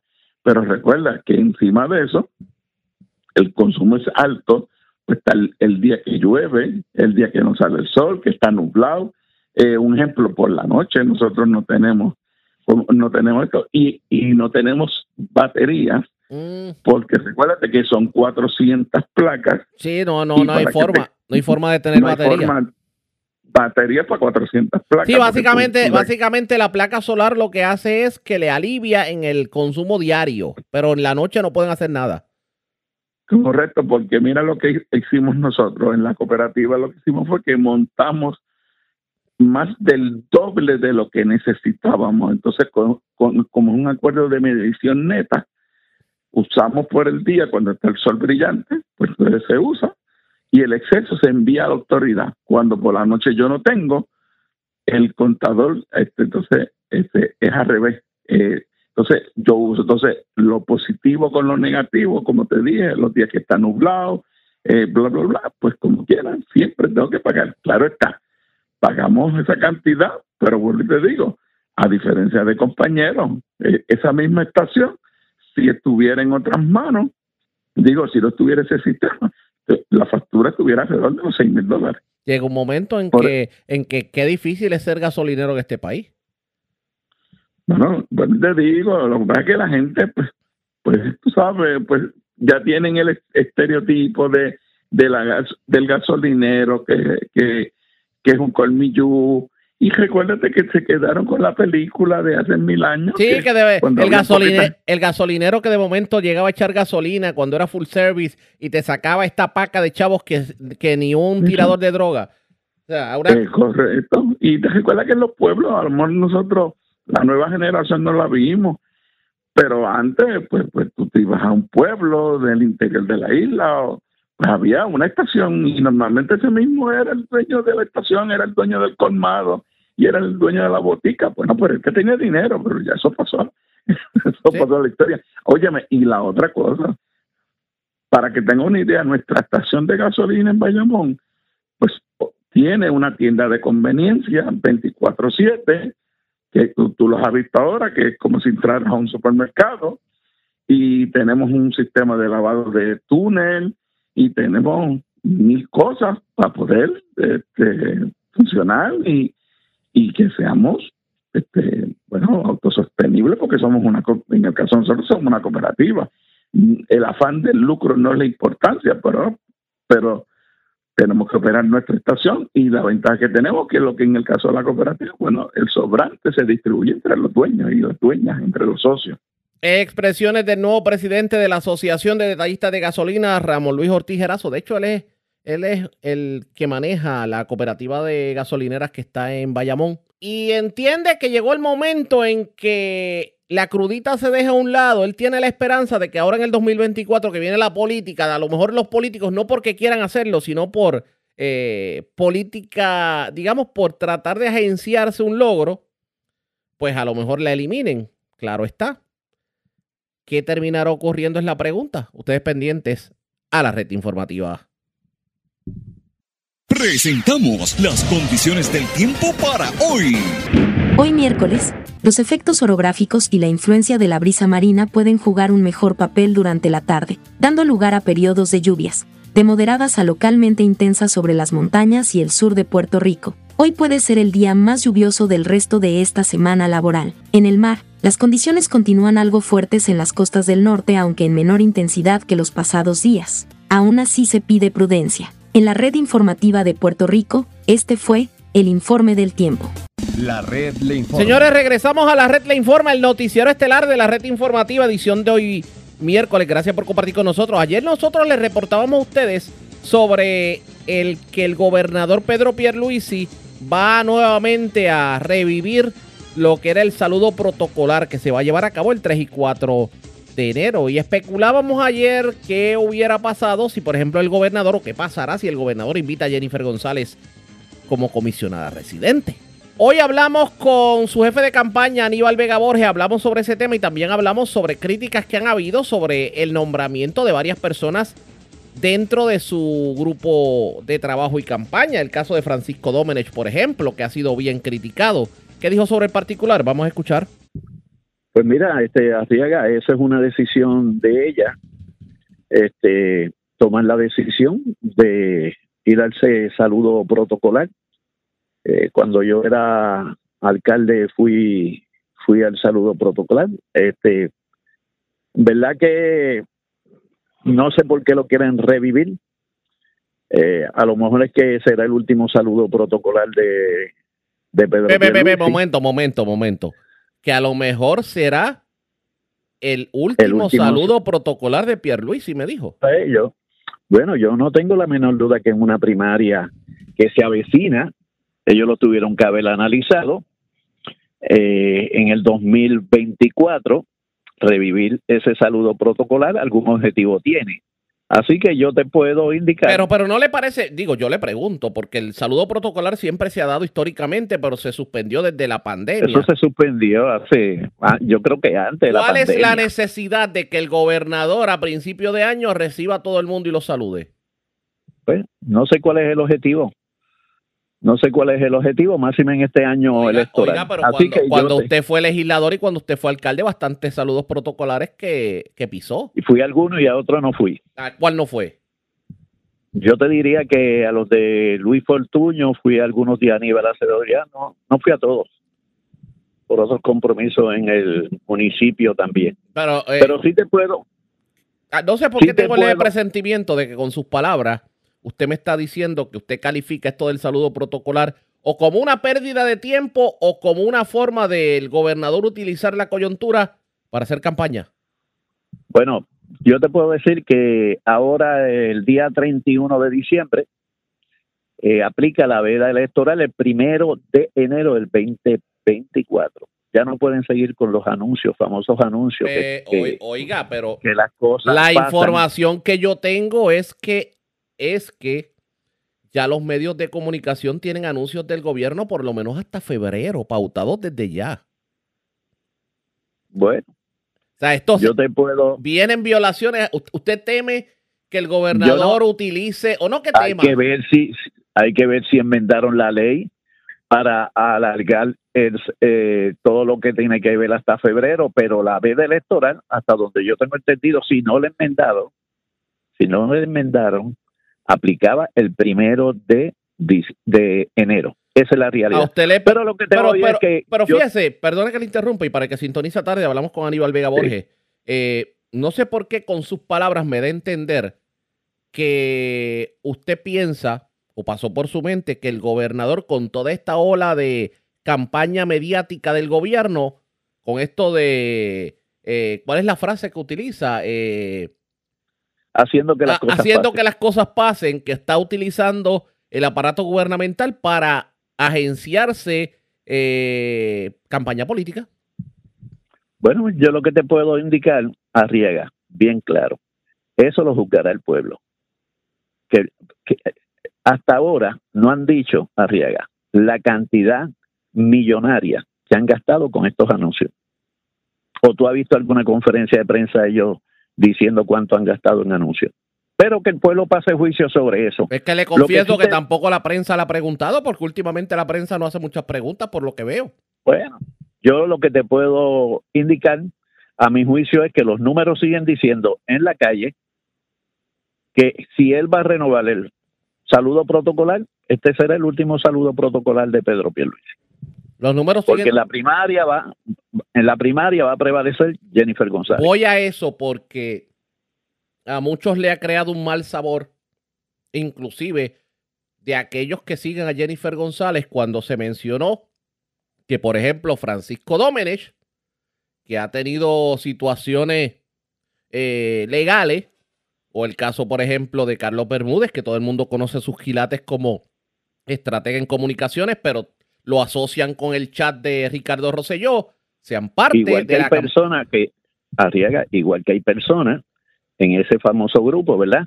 Que crearon, Sí. que están en la campaña de Pedro Pierluisi. Como por ejemplo, ¿quién? Bueno, eh, la gente lo sabe, busquen los nombres. Pero ahí están. digamos un nombre, Para- tíralo al no, medio. no, yo no voy a decir. O sea, si yo a, no si usted le consta que hay alguien del chat de Ricardo Rosselló que es parte de la campaña de Pierluisi, vamos a Claro, decirlo, eso- dígame quién. No, yo no, yo no. porque para mí lo importante es el trabajo que se viene haciendo de Jennifer González. Eso es para mí lo más importante. ¿Quién está en la papeleta? Jennifer González. A ella es la que tienen que evaluar su obra. Comparen la obra de Jennifer González con Pedro Pierluisi. Eso es lo importante que tiene que pasar juicio el ciudadano. Dígame, dígame algo. eh, Y entonces, Francisco Domenech parece que al, al- ¿verdad? a la campaña de Pedro Pierluisi le ha traído preocupación en el diseño de la campaña ¿Por de qué? Jennifer González. Es la realidad. ¿Por qué le ha traído preocupación? Porque él ha diseñado también otras campañas exitosas de Jennifer González. O sea, que se, pudi- que se pudiera repetir la historia del 2020. Yo, yo no tengo la, ma- la menor duda que Jennifer González va a salir electa como nuestra candidata a la gobernación y va a ganar la gobernación ampliamente. Oiga, y, y precisamente sobre la campaña de Jennifer González y sus estrategias. A veces, a veces no le hacen mucho esta pregunta y con mucho respeto vamos a hacer la pregunta. Sí. Eh, ¿Usted cree que es necesario que Jennifer González esté exponiendo tanto lo que es su situación de embarazo al extremo de que ayer veíamos inclusive eh, el sonograma y, el tra- y, y- y- y los latidos de los bebés en medio de la campaña? ¿No le parece que pueden eh, Mira, esto se puede convertir en navaja de doble filo? Primero que ellos fueron, tú sabes los ataques que hicieron con relación a Jennifer González. Sí, Tú lo aquí, sabes. aquí se ha dicho de todo, inclusive se llegó a decir que era un, un embarazo subrogado y que había una dominicana en Aguadilla que ¿Verdad que supuestamente... sí? Para esa gente que tenían dudas y eso, eso es necesario aclararle esa mente. Ahora mismo yo, mira, hace, eh, me entregaron el periódico, un periódico, y el que me está entregando el periódico me dice, estoy con Jennifer González. Ayer vi unas cosas de embarazo de ella. Fíjate, el que reparte el periódico en la luz. Yo lo que te puedo decir que la gente está preocupada, ¿verdad? En términos que sigue eh, su estado de embarazo de Jennifer González y que eso no es nada malo. Bueno, ya el gobernador también va a tener bodas en la fortaleza, o sea que por lo que vemos... Pues lo felicito y que, que tenga que tenga, eh, ¿verdad? Un buen año en el 2024 Pero, pero, pero las campañas, para él. las campañas políticas en Puerto Rico, con este sazón que se le está dando en cuanto a, a- a lo personal se refiere, ¿esto le da algún tipo de atractivo a- al electorado? Bueno, el atractivo del electorado de Jennifer González está ahí. Está en su obra, en su trabajo, en el entusiasmo. Jennifer González representa la esperanza, la esperanza para el pobre. Eso es lo que representa Jennifer González, de que la calidad de vida para esas personas quieren mejorarla, la van a mejorar con Jennifer González. Eso es lo importante de todo esto. Ah, que hay personas felices porque ella va a ser madre, pues muy bien. Eso es bueno. Eso es bueno. Y hay personas que la tienen a ella constantemente en oración oiga- por su salud. También eso es positivo. y muchas bendiciones en ese sentido, pero yo le pregunto, si la campaña de Jennifer González es tan atractiva, ¿por qué ha sido tan cuesta arriba conseguir fondos para la campaña y ver a un Pedro Pierluisi con más de 4 millones bueno, de dólares? Bueno, cuesta arriba con un millón de dólares. Nosotros entendemos que con dos millones de dólares más que suficiente para la campaña de Jennifer González. Estipulado está que Pedro Pierluisi puede tener cuatro, cinco, seis millones. Yo estimo que puede llegar hasta 6.5 a 7 millones de dólares. Puede recaudar. Pero una cosa es recaudar dinero mientras Pedro Pierluisi sigue recaudando miles y miles y miles y miles de dólares. Ajá. Jennifer González el día 2 de junio tendrá el respaldo del pueblo de Puerto Rico. Esto es una campaña de dinero contra el pobre que va a ejercer su derecho al voto el día de la primaria momento, del eh, PNP. eso me recordó, y disculpe la comparación, el vergüenza contra dinero del Partido Popular. No, yo lo que te estoy diciendo es que aquí están las prioridades. Hay prioridades recaudando dinero y hay prioridades trabajando para conseguir ese voto. Lo expresará, ella lo expresará. Aparte de eso, no nos olvidemos, ¿verdad? De los fondos federales que ha conseguido para dicho municipio. Y es importante, porque Vieques es parte de Puerto es Rico que y esa es la A realidad. eso iba, es que de qué vale que Jennifer González haya conseguido tantos fondos federales si la mayoría de esos fondos federales no se han puesto a correr a la calle. ¿Cuánto no tardó Ah, el ah. CDT de Vieques en empezar la construcción? Tú, tú tienes, tú traíste a colación un punto, un punto sumamente importante. Esa es la denuncia de Jennifer González con relación a tantos y tantos millones que ha conseguido del gobierno federal y porque aquí el gobernador se ha tardado tanto en implementarlo. Esa es la molestia que hay en el pueblo y esa es la realidad. Pero recuerda una cosa, los que votan en la primaria son los nuevos progresistas del corazón del rollo. Y hay muchos nuevos Claro. progresistas que tal vez esa crítica que hizo Jennifer González al principio la resienten porque dicen, ah, Jennifer González está tirándolos a nos, eh, nos está tirando a los nuestros. Está atacando al, al propio PNP porque Mira, la administración hay- de turno es PNP. Hay muchos progresistas Sí. que son personas envejecientes. Sí. Hay muchos progresistas, ¿verdad? Que son personas jóvenes que necesitan conseguir empleo, hacer negocio. Hay muchos progresistas del corazón del rollo que entiende que debe haber un cambio dentro del Partido Nuevo Progresista y esa es la alternativa de Jennifer González. Por eso Jennifer González le dice específicamente que ella es un nuevo camino, una esperanza y que dentro del Partido Nuevo Progres- Progresista hace falta ese cambio.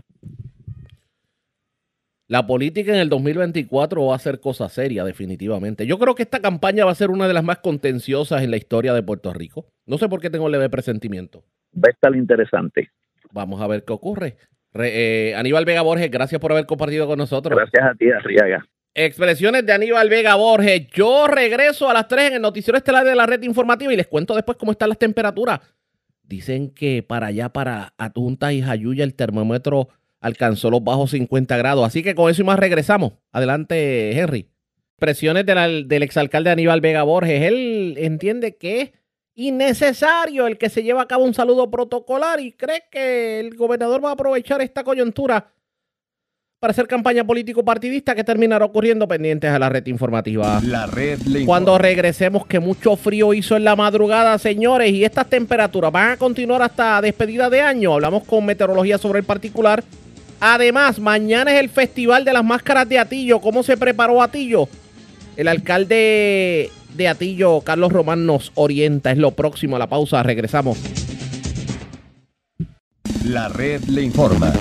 Señores, regresamos a la red Le Informa. Somos el noticiero estelar de la red informativa de Puerto Rico. Edición de hoy, miércoles. Gracias por compartir con nosotros. Qué frío. Qué mucho frío hizo en la madrugada. Y usted se preguntará por qué las temperaturas están bajando tanto en Puerto Rico. Pues el mercurio en algunos sectores alcanzó inclusive los 50 grados, sobre todo en la zona de Adjuntas.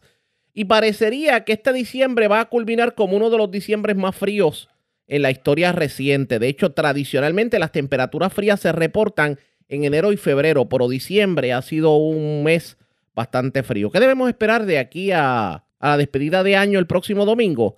En la mañana de hoy tuvimos la oportunidad de hablar con el meteorólogo Manuel Ramos del Servicio Nacional de Meteorología y esto fue lo que nos dijo sobre el particular. Y bueno, aparte de verdad el, tiempo de, del año en que estamos, hay vientos bastante leves del, del noreste que traen aire más fresco. Y también hubo verdad cielos más despejados que permiten que verdad la radiación verdad vaya desde la tierra al cielo sin interrupción. Y eso causa que las temperaturas enfríen ¿verdad? más un poquito más. Ah, estos cielos despejados pues continúan ahora mayormente para, para Puerto Rico. La mayor nubosidad se encuentra al justo al este de, de Fajardo y al norte de Puerto Rico, pero en general un- unos cielos bastante despejados para la isla. O sea, eh, mientras más despejado el cielo, más baja la temperatura Durante la noche, sí, durante la noche. durante la Ah, noche. Las nubes sirven, la radiación que sale de la Tierra, pues generalmente se reflejaría para atrás por nubes. Así que cuando no hay nubes, pues la radiación pues continúa hacia el cielo y, y no hay interrupción, sigue enfriando la, la, lo que sería la Tierra.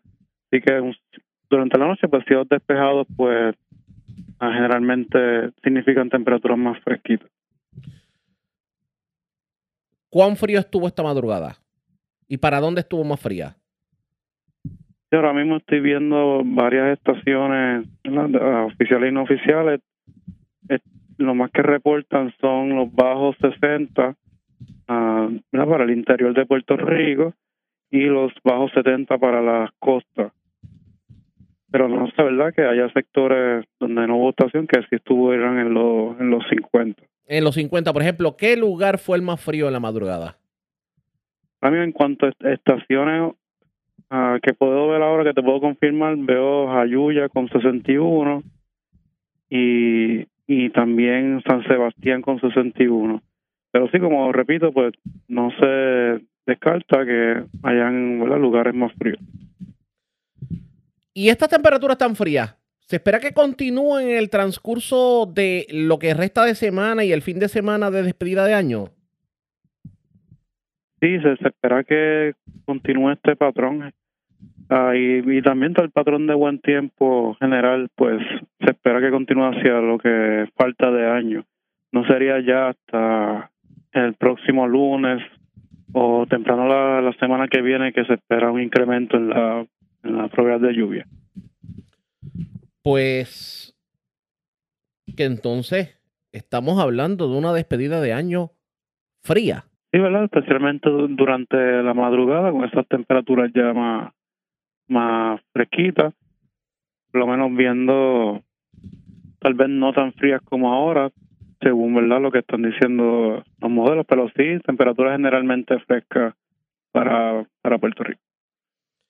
Sobre lo que tiene que ver con las condiciones marítimas, porque los municipios en el noreste, norte y noroeste, pues han estado experimentando en estas últimas semanas un mar bastante picado. En este fin de semana largo, que muchas personas optan por ir a Vieques y Culebra y obviamente tienen que utilizar el mar eh, y las costas del noreste, ¿cómo van a estar las condiciones marítimas?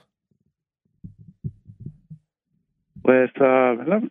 Para ponerlo bastante simple, pues se espera que condiciones bastante favorables continúen ah, para el mar y la costa. Eso sí, pues tendrían, según lo que vemos ahora, un riesgo moderado de corrientes marinas para la costa norte de Puerto Rico, pero en- generalmente en cuanto a, a, a mar y en cuanto a alguna alerta, pues no esperamos ninguna situación en cuanto a eso. Vamos a ver qué terminó ocurriendo en este sentido y antes de retirarnos, este diciembre, comparado con otros diciembres, porque por ejemplo uno hubiera esperado temperaturas tan frías en enero y febrero, y este diciembre ha sido bastante frío definitivamente. Eh, ¿Cómo comparamos este diciembre con, con, los diciembres de otros años? Ahora se nota la, la diferencia de que está bastante fresquito, ¿verdad? Eso también in- incide en la actividad en cuanto a lluvia que se ha experimentado en este diciembre en comparación con otros, pero sí se ha notado esa ah, diferencia en cuanto a ser un poco más fresquito este año. Expresiones del meteorólogo Manuel Ramos del Servicio Nacional de, Te- de Meteorología. Así las cosas, este diciembre pasará a ser uno de los diciembres más fríos en la historia reciente. De hecho, estamos reportando temperaturas como si estuviéramos en enero o febrero. Y esto puede ser un augurio de lo que va a terminar ocurriendo en los meses más fríos del año. Así que señores, prepare su abrigo porque si hemos sentido los bajos 50 en este periodo de tiempo, no quiero imaginarme lo que vamos a experimentar en enero y febrero. Así que ustedes pendientes a la red informativa que definitivamente le vamos a dar seguimiento a esta información. Antes de ir a la pausa, hoy el comisionado de manejo de emergencias, Nino Correa, hizo un llamado a la ciudadanía para que actúen con cordura en las festividades del año 2023, sobre todo las festividades de fin de año, obviamente, las que se van a dar este próximo fin de semana y que las personas sean precavidas a la hora de visitar ríos, lagos o playas y también aquellos que consuman bebidas alcohólicas a que lo hagan responsablemente. En entrevista con Ana Celia Hernández, esto fue lo que dijo el jefe de manejo de emergencias, el doctor Nino Correa. Es un poquito complicado, ¿cuál es Sí. el mensaje que usted tiene? Además de que usted tiene problemas, la gente que se van a la playa, que se van a ahogar, que no se Sí. caso, que hacen omiso al, al mensaje de usted. Sí, pues mira Celia, las condiciones por lo menos en términos del tiempo, especialmente en el norte, se van a mantener hasta el fin de semana. Sí va a haber una mejoría ya desde mañana en adelante en términos de esta vaguada que pasa, eh, van a haber buenos días. pero llamamos como quiera, este, Celia, la cordura, el tener conocimiento de cómo, felicidades, el tener conocimiento del lugar donde vas a visitar, sean ríos, lagos, playas, bien alerta, bien pendiente. Una, el consumo del alcohol. Eh, eh, vamos a tener un buen momento, podemos celebrar inclusive que en temporada de huracanes no vivimos, ¿verdad? Este año Papá Dios nos dio esa oportunidad, pero por el otro lado queremos que la gente comparta, estamos en la disposición, vamos a estar bien alerta, bien pendientes, pero yo pienso que hay un sentido común, por un lado, por el otro, el tú compartir con la familia es bueno, pero no expongas a los demás a peligros potenciales que se pueden hacer presentes donde comprometan una vida queremos que este año pues entre de una manera donde, eh, ¿verdad? Ser agradecidos con lo que Dios ha hecho con nosotros y de esa misma manera pues haz tu parte. Nosotros como gobierno vamos a hacer la nuestra, vamos a estar bien pendientes, bien alerta porque son días difíciles para nosotros, tantos días de fiesta. El fin de año es algo bien importante para nosotros también donde lamentablemente de parte de nosotros dejamos nuestras familias para ocuparnos en el trabajo y la misión que tenemos, pero quisiéramos que nuestra gente busque la manera de hacerlo distinto, que estemos bien, que no haya fatalidades, no balas al aire, la pirotecnia nos preocupa muchísimo, esto es algo que es un descontrol prácticamente el que hay y no podemos permitir que eso pase. Así que, como les dije, nosotros vamos a hacer lo propio, darle gracias a Dios, ¿verdad?, por todo lo que ha hecho por nosotros y que la gente reciba el mensaje positivo. Vamos a compartir en una buena voluntad y vamos a hacerlo distinto a otros años. Son expresiones del doctor Nino Correa, jefe de manejo de emergencia, sobre la seguridad este fin de semana. Pero hablando de seguridad, mañana son las máscaras de Atillo. Mañana es el Festival de las Máscaras de Atillo y se esperan miles de personas que visiten Atillo y obviamente todas las personas que participarán en las tan vistuosas carrozas. Sepan ustedes que sobre 400 agentes del orden público estarán dando vigilancia precisamente en medio de las festividades de las máscaras de Atillo. Así lo informó el alcalde Carlos Román, quien asegura que este año no van a tener contemplaciones con aquellos que violen la ley y los reglamentos de la marcha, sobre todo en lo que tiene que ver con las carrozas. Vamos a escuchar parte de las declaraciones del alcalde de Atillo, Carlos Román. Nosotros creemos en lo que es la tradición y la cultura. Eh, eso es parte, ¿verdad?, de lo que define cada pueblo. Y ciertamente, como mencionas, eh, quizás ese es el festival más emblemático de nuestro amado Atillo del Corazón.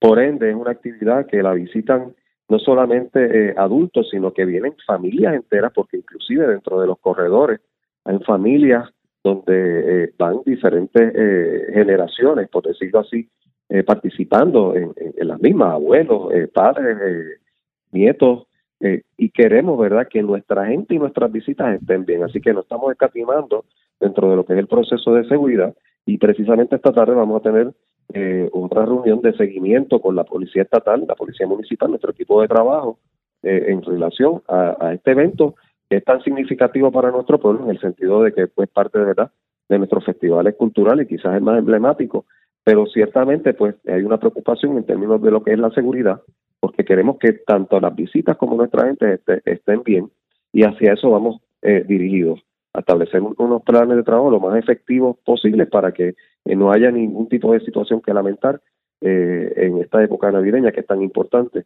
que realmente pues lo que celebramos es el nacimiento del divino creado. Pero este año me imagino que van a estar más pendientes a lo que puede ser la seguridad en el evento, las carrozas, quiénes pueden y quiénes no pueden participar para evitar imprevistos. Es correcto, el Centro Cultural tiene a su haber también el reglamento del mismo y estamos como como como eh, auspiciador de, oro prácticamente eh, del centro de, esta actividad junto al centro y las agencias de seguridad vamos a estar atendiendo todo lo que es la seguridad del, del, pueblo y que la, queremos que estas actividades corran verdad eh, eh, tranquilas y que sean de disfrute y deleite de cada una de las personas que, no, que nos visitan. Pero obviamente cualquier acción que haga cualquier ente que vaya en contra de, la, de las ordenanzas municipales y de la ley estatal, ustedes no lo van a permitir. Se va a estar atendiendo de la forma correspondiente con el personal que está asignado para poder establecer esas normas de seguridad que son tan importantes para poder eh, tener éxito en esta actividad. Expresiones del alcalde Carlos Román. De hecho, le vamos a estar dando cobertura completa a lo que tiene que ver con el Festival de Máscaras de Atillo. Así que ustedes pendientes a la red informativa de Puerto Rico, Tony Joe Martínez y Willow Román estarán allí, parte de, del personal de la red informativa, y ellos nos informarán cómo transcurre todo y si este año no va a ocurrir como el pasado, que hubo varios eventos que lamentar. De hecho, el año pasado se reportó hasta un asesinato en medio del Festival de las Máscaras. Así que ustedes pendientes a la red informativa que le vamos a dar cobertura sobre el particular. La red le informa. la pausa, regresamos a la parte final del noticiero estelar de la red informativa. La red le informa. Bueno, señores, regresamos esta vez a la parte final del noticiero estelar de la red informativa de Puerto Rico. ¿Cómo está Estados Unidos? ¿Cómo está el mundo a esta hora de la tarde? Vamos con DN, nos tienen un resumen completo sobre lo más importante acontecido en el ámbito nacional e internacional. El primer ministro israelí Benjamín Netanyahu se comprometió a intensificar los ataques contra la franja de Gaza tras un fin de semana de violencia que dejó cientos de palestinos muertos. El viernes 90 personas perdieron la vida cuando Israel bombardeó dos viviendas en la ciudad de Gaza. De las personas que murieron, 76 eran miembros de una misma familia. Entre los fallecidos se encuentra Isan al-Mugrabi, quien se desempeñó durante tres décadas como funcionario del Programa de las Naciones Unidas para el Desarrollo. Al-Mugrabi murió junto con su esposa y cinco de sus hijos. El domingo al menos 106 palestinos perdieron la vida a causa de un ataque aéreo que Israel lanzó contra el campamento de refugiados de Magazi en Gaza. Estas fueron las palabras expresadas por Ibrahim Youssef, un vecino del campamento que buscaba a su esposa y a sus cuatro hijos después de que el bombardeo los dejara enterrados bajo los escombros. Mi esposa y mis hijos siguen atrapados bajo los escombros. Solo logré sacar a mi hijo mayor, Muhammad. ¿Cómo voy a enterrarlos mientras estén bajo los escombros? ¿Cómo puedo localizarlos para ponerlos a descansar? ¿Cómo confirmaré que mis hijos están aquí? ¿A dónde fueron y qué les pasó? ¿Qué culpa tenían ellos? ¿Por qué les pasó esto a ellos? Esto que sucede no es su culpa. El mundo entero está observando cómo nos morimos y nos masacran. La Sociedad de la Media Luna Roja Palestina afirma que varias personas resultaron heridas en un bombardeo que Israel lanzó contra el edificio de su sede en Han Yunis. Mientras tanto, las organizaciones de defensa de los derechos humanos exigen que se inicie una investigación después de que las imágenes de un video que, según se informa, grabó un reportero gráfico israelí parecieran mostrar a cientos de civiles palestinos, incluidos menores en ropa interior y maniatados, siendo retenidos y obligados a sentarse en el campo de un estadio de Gaza a punta de pistola por soldados israelíes. El domingo el ejército de Israel dijo haber recuperado los cadáveres de cinco rehenes israelíes que se encontraban en una red de túneles subterráneos ubicada debajo del campamento de refugiados de Jabalia, cerca de la ciudad de Gaza. Sin embargo, los funcionarios israelíes no dijeron cómo habían muerto los rehenes. El lunes el primer ministro Benjamín Netanyahu visitó la franja de Gaza por segunda vez desde que Israel inició sus ataques en octubre. Netanyahu les dijo a los soldados que esta será una batalla larga y que no está cerca de acabar. Más tarde, ese mismo lunes, un grupo de familiares de rehenes retenidos por la organización Hamas interrumpieron un discurso que Netanyahu estaba pronunciando ante el Parlamento israelí durante una sesión especial. Los familiares exigen que el gobierno de Israel diera prioridad a la liberación de los 130 rehenes que siguen retenidos en Gaza. Durante la protesta, los manifestantes corearon No hay tiempo, es ahora y portaron pancartas que decían y si fuera su hermano y si fuera su padre, el viernes el Consejo de Seguridad de las Naciones Unidas aprobó una resolución para que se permita el ingreso de más ayuda humanitaria a la franja de Gaza. La aprobación se produjo después de que Estados Unidos amenazó durante varios días con vetar el texto original que exigía un cese urgente y sostenible de las hostilidades. En su lugar, la versión diluida de la resolución que fue aprobada el viernes exige que se tomen medidas para crear las condiciones que lleven al cese sostenible de las hostilidades. Trece miembros votaron a favor mientras que Estados Unidos se abstuvo. En respuesta a la resolución aprobada por el Consejo de Seguridad de la ONU, la secretaria general de Amnistía Internacional, Agnès Calamar, dijo: Solo un alto el fuego inmediato es suficiente para aliviar el sufrimiento masivo de la población civil que estamos presenciando. Es vergonzoso que Estados Unidos haya podido paralizar la resolución y usar la amenaza de su veto para forzar al Consejo de Seguridad de la ONU a suavizar un llamamiento tan necesario para que todas las partes pongan fin de inmediato a los ataques. El Pentágono afirma que, por orden del presidente Biden, en la mañana de este martes llevaron a cabo tres ataques en territorio iraquí en respuesta a un ataque con drones contra una base aérea de la ciudad de Erbil, en el que tres militares estadounidenses resultaron heridos, uno de ellos de gravedad. Por su parte, el gobierno de Irak dijo que los ataques estadounidenses se cobraron la vida de un miembro de las fuerzas de seguridad iraquíes e hirieron a 18 personas, entre las que se encuentran varios civiles. Asimismo, el gobierno de Irak condenó el ataque inaceptable contra la soberanía iraquí por parte del Pentágono. Mientras tanto, el ejército turco lanzó durante el fin de semana una serie de ataques aéreos contra bases, refugios e instalaciones petroleras que milicias kurdas afiliadas al Partido de los Trabajadores de Kurdistán operan en el norte de Irak y Siria. Los ataques se produjeron después de que el Ministerio de Defensa turco dijera que 12 de sus soldados habían muerto en el norte de Irak tras luchar con combatientes kurdos afiliados al Partido de los Trabajadores de Kurdistán. Un ataque aéreo que Israel lanzó el lunes contra el norte de Siria se cobró la vida de Sayed Razi Musavi, uno de los asesores principales del cuerpo de la Guardia Revolucionaria Islámica de Irán, quien además era responsable de coordinar la alianza militar de Irán con Siria. El Ministerio de Relaciones Exteriores de Irán condenó el ataque y dijo, Irán se reserva el derecho de tomar las medidas necesarias para responder a esta acción en el momento y lugar En el Vaticano, el Papa Francisco condenó lo que denominó la lógica inútil de la guerra durante su mensaje anual del día de Navidad. Desde el balcón de la Basílica de San Pedro, el Papa reiteró su llamamiento para que la organización Hamas libere a los 130 rehenes retenidos en la franja de Gaza y exigió que Israel ponga fin a sus implacables ataques. Suplico que cesino le operaciones militares Suplico que cesen las operaciones militares con sus dramáticas consecuencias de víctimas civiles inocentes y que se remedie la desesperada situación humanitaria, permitiendo el suministro de ayuda humanitaria. Que no se sigan alimentando la violencia y el odio. No se continúa violencia y odio. El Papa Francisco hizo sus declaraciones al tiempo que los cristianos palestinos de la ciudad de Belén, el lugar de nacimiento de Jesús, cancelaron las celebraciones navideñas para conmemorar a las más de 20.000 personas que han perdido la vida en la franja de Gaza desde que se iniciaron los ataques en octubre. Visite nuestro sitio web democracynow.org es para ver nuestra charla con el reverendo Munter Isaac, quien pronunció el sábado su sermón de Navidad en la Iglesia Evangélica Luterana de la Natividad de Belén. El ejército de Ucrania afirma haber destruido un buque de desembarco de tropas ruso en una base de la península de Crimea que se encuentra ocupada por Rusia y dice haber derribado en los últimos días cinco aviones de combate rusos. Esto se produce después de que el ejército ruso afirmara que se había apoderado de Marinka, una localidad situada en el frente de batalla del este de Ucrania. El lunes, Ucrania celebró la Navidad el 25 de diciembre por primera vez en la historia, rompiendo así con la tradición de la Iglesia Ortodoxa rusa de celebrar la festividad a principios de enero, tal como está estipulado en el calendario juliano. En la ciudad de Kiev, el Parlamento de Ucrania está debatiendo un proyecto de ley que prevé reducir la edad de reclutamiento militar de 27 a 25 años, después de que las Fuerzas Armadas dijeran que necesitaban hasta medio millón de soldados adicionales. Mientras tanto, el periódico The New York Times informa que, al menos desde septiembre, el presidente ruso Vladimir Putin ha estado utilizando intermediarios para dar a entender que está dispuesto a establecer un alto el fuego, manteniendo las posiciones del territorio ucraniano que actualmente se encuentran bajo ocupación rusa.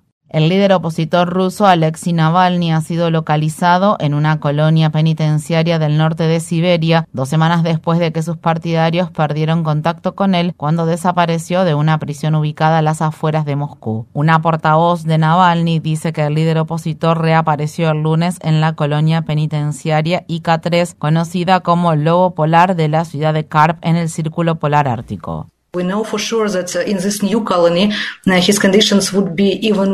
Estamos seguros de que en esta nueva colonia sus condiciones serán incluso peores que las de antes. Lo que sucede es que esta colonia está muy alejada, es muy difícil acceder al sitio y para los abogados será muy difícil viajar hasta allí y ver a Alexi. Las protestas continúan en Argentina luego de que el nuevo presidente, el libertario de extrema derecha Javier Milei, introdujo amplias medidas de impacto económico que han provocado que los precios se disparen. La semana pasada, Milei ordenó una importante desregulación de la economía nacional. Por su parte, los manifestantes han salido a las calles a pesar de las amenazas del presidente de cortar los beneficios del gobierno a quienes bloqueen las calles. En Pakistán, las autoridades de la ciudad de Lahore ordenaron el cierre de las escuelas, los mercados y los parques después de que la ciudad de 11 millones de habitantes registrara una de las peores calidades del aire del mundo. El sábado el gobierno recurrió a la tecnología de siembra de nubes en un intento fallido de utilizar lluvias artificiales para reducir la contaminación del aire. Los ambientalistas locales culpan a la mala planificación del gobierno por la contaminación atmosférica que azota la Jore, que ha perdido las tres cuartas partes de sus árboles en las últimas décadas. Este clima está irritando los ojos y la garganta de todo el mundo y está dañando nuestra salud.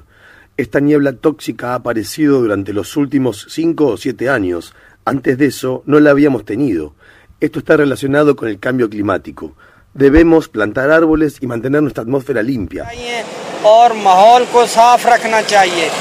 En Estados Unidos, un jurado del estado de Colorado declaró culpables de homicidio por negligencia criminal a los paramédicos Jeremy Cooper y Peter Sichuniek por la muerte en 2019 de Elijah McClain, un hombre negro de 23 años que retornaba caminando a su hogar luego de salir de una tienda de comestibles cuando la policía lo derribó al suelo, lo sujetó con una maniobra de estrangulamiento y luego los paramédicos le inyectaron ketamina. Un testigo perito declaró que no había ninguna razón para que los paramédicos médicos le administraran el poderoso sedante. Además, se comprobó que no le brindaron atención médica después de haberle inyectado la droga y en su lugar lo dejaron esposado e inconsciente en el suelo. McLean sufrió un paro cardíaco en la ambulancia y murió tres días después en el hospital. Este fue el último de los tres juicios que se realizaron por la muerte de Elijah McLean, en los que un agente fue declarado culpable de agresión y homicidio por negligencia criminal, mientras que los otros dos fueron absueltos.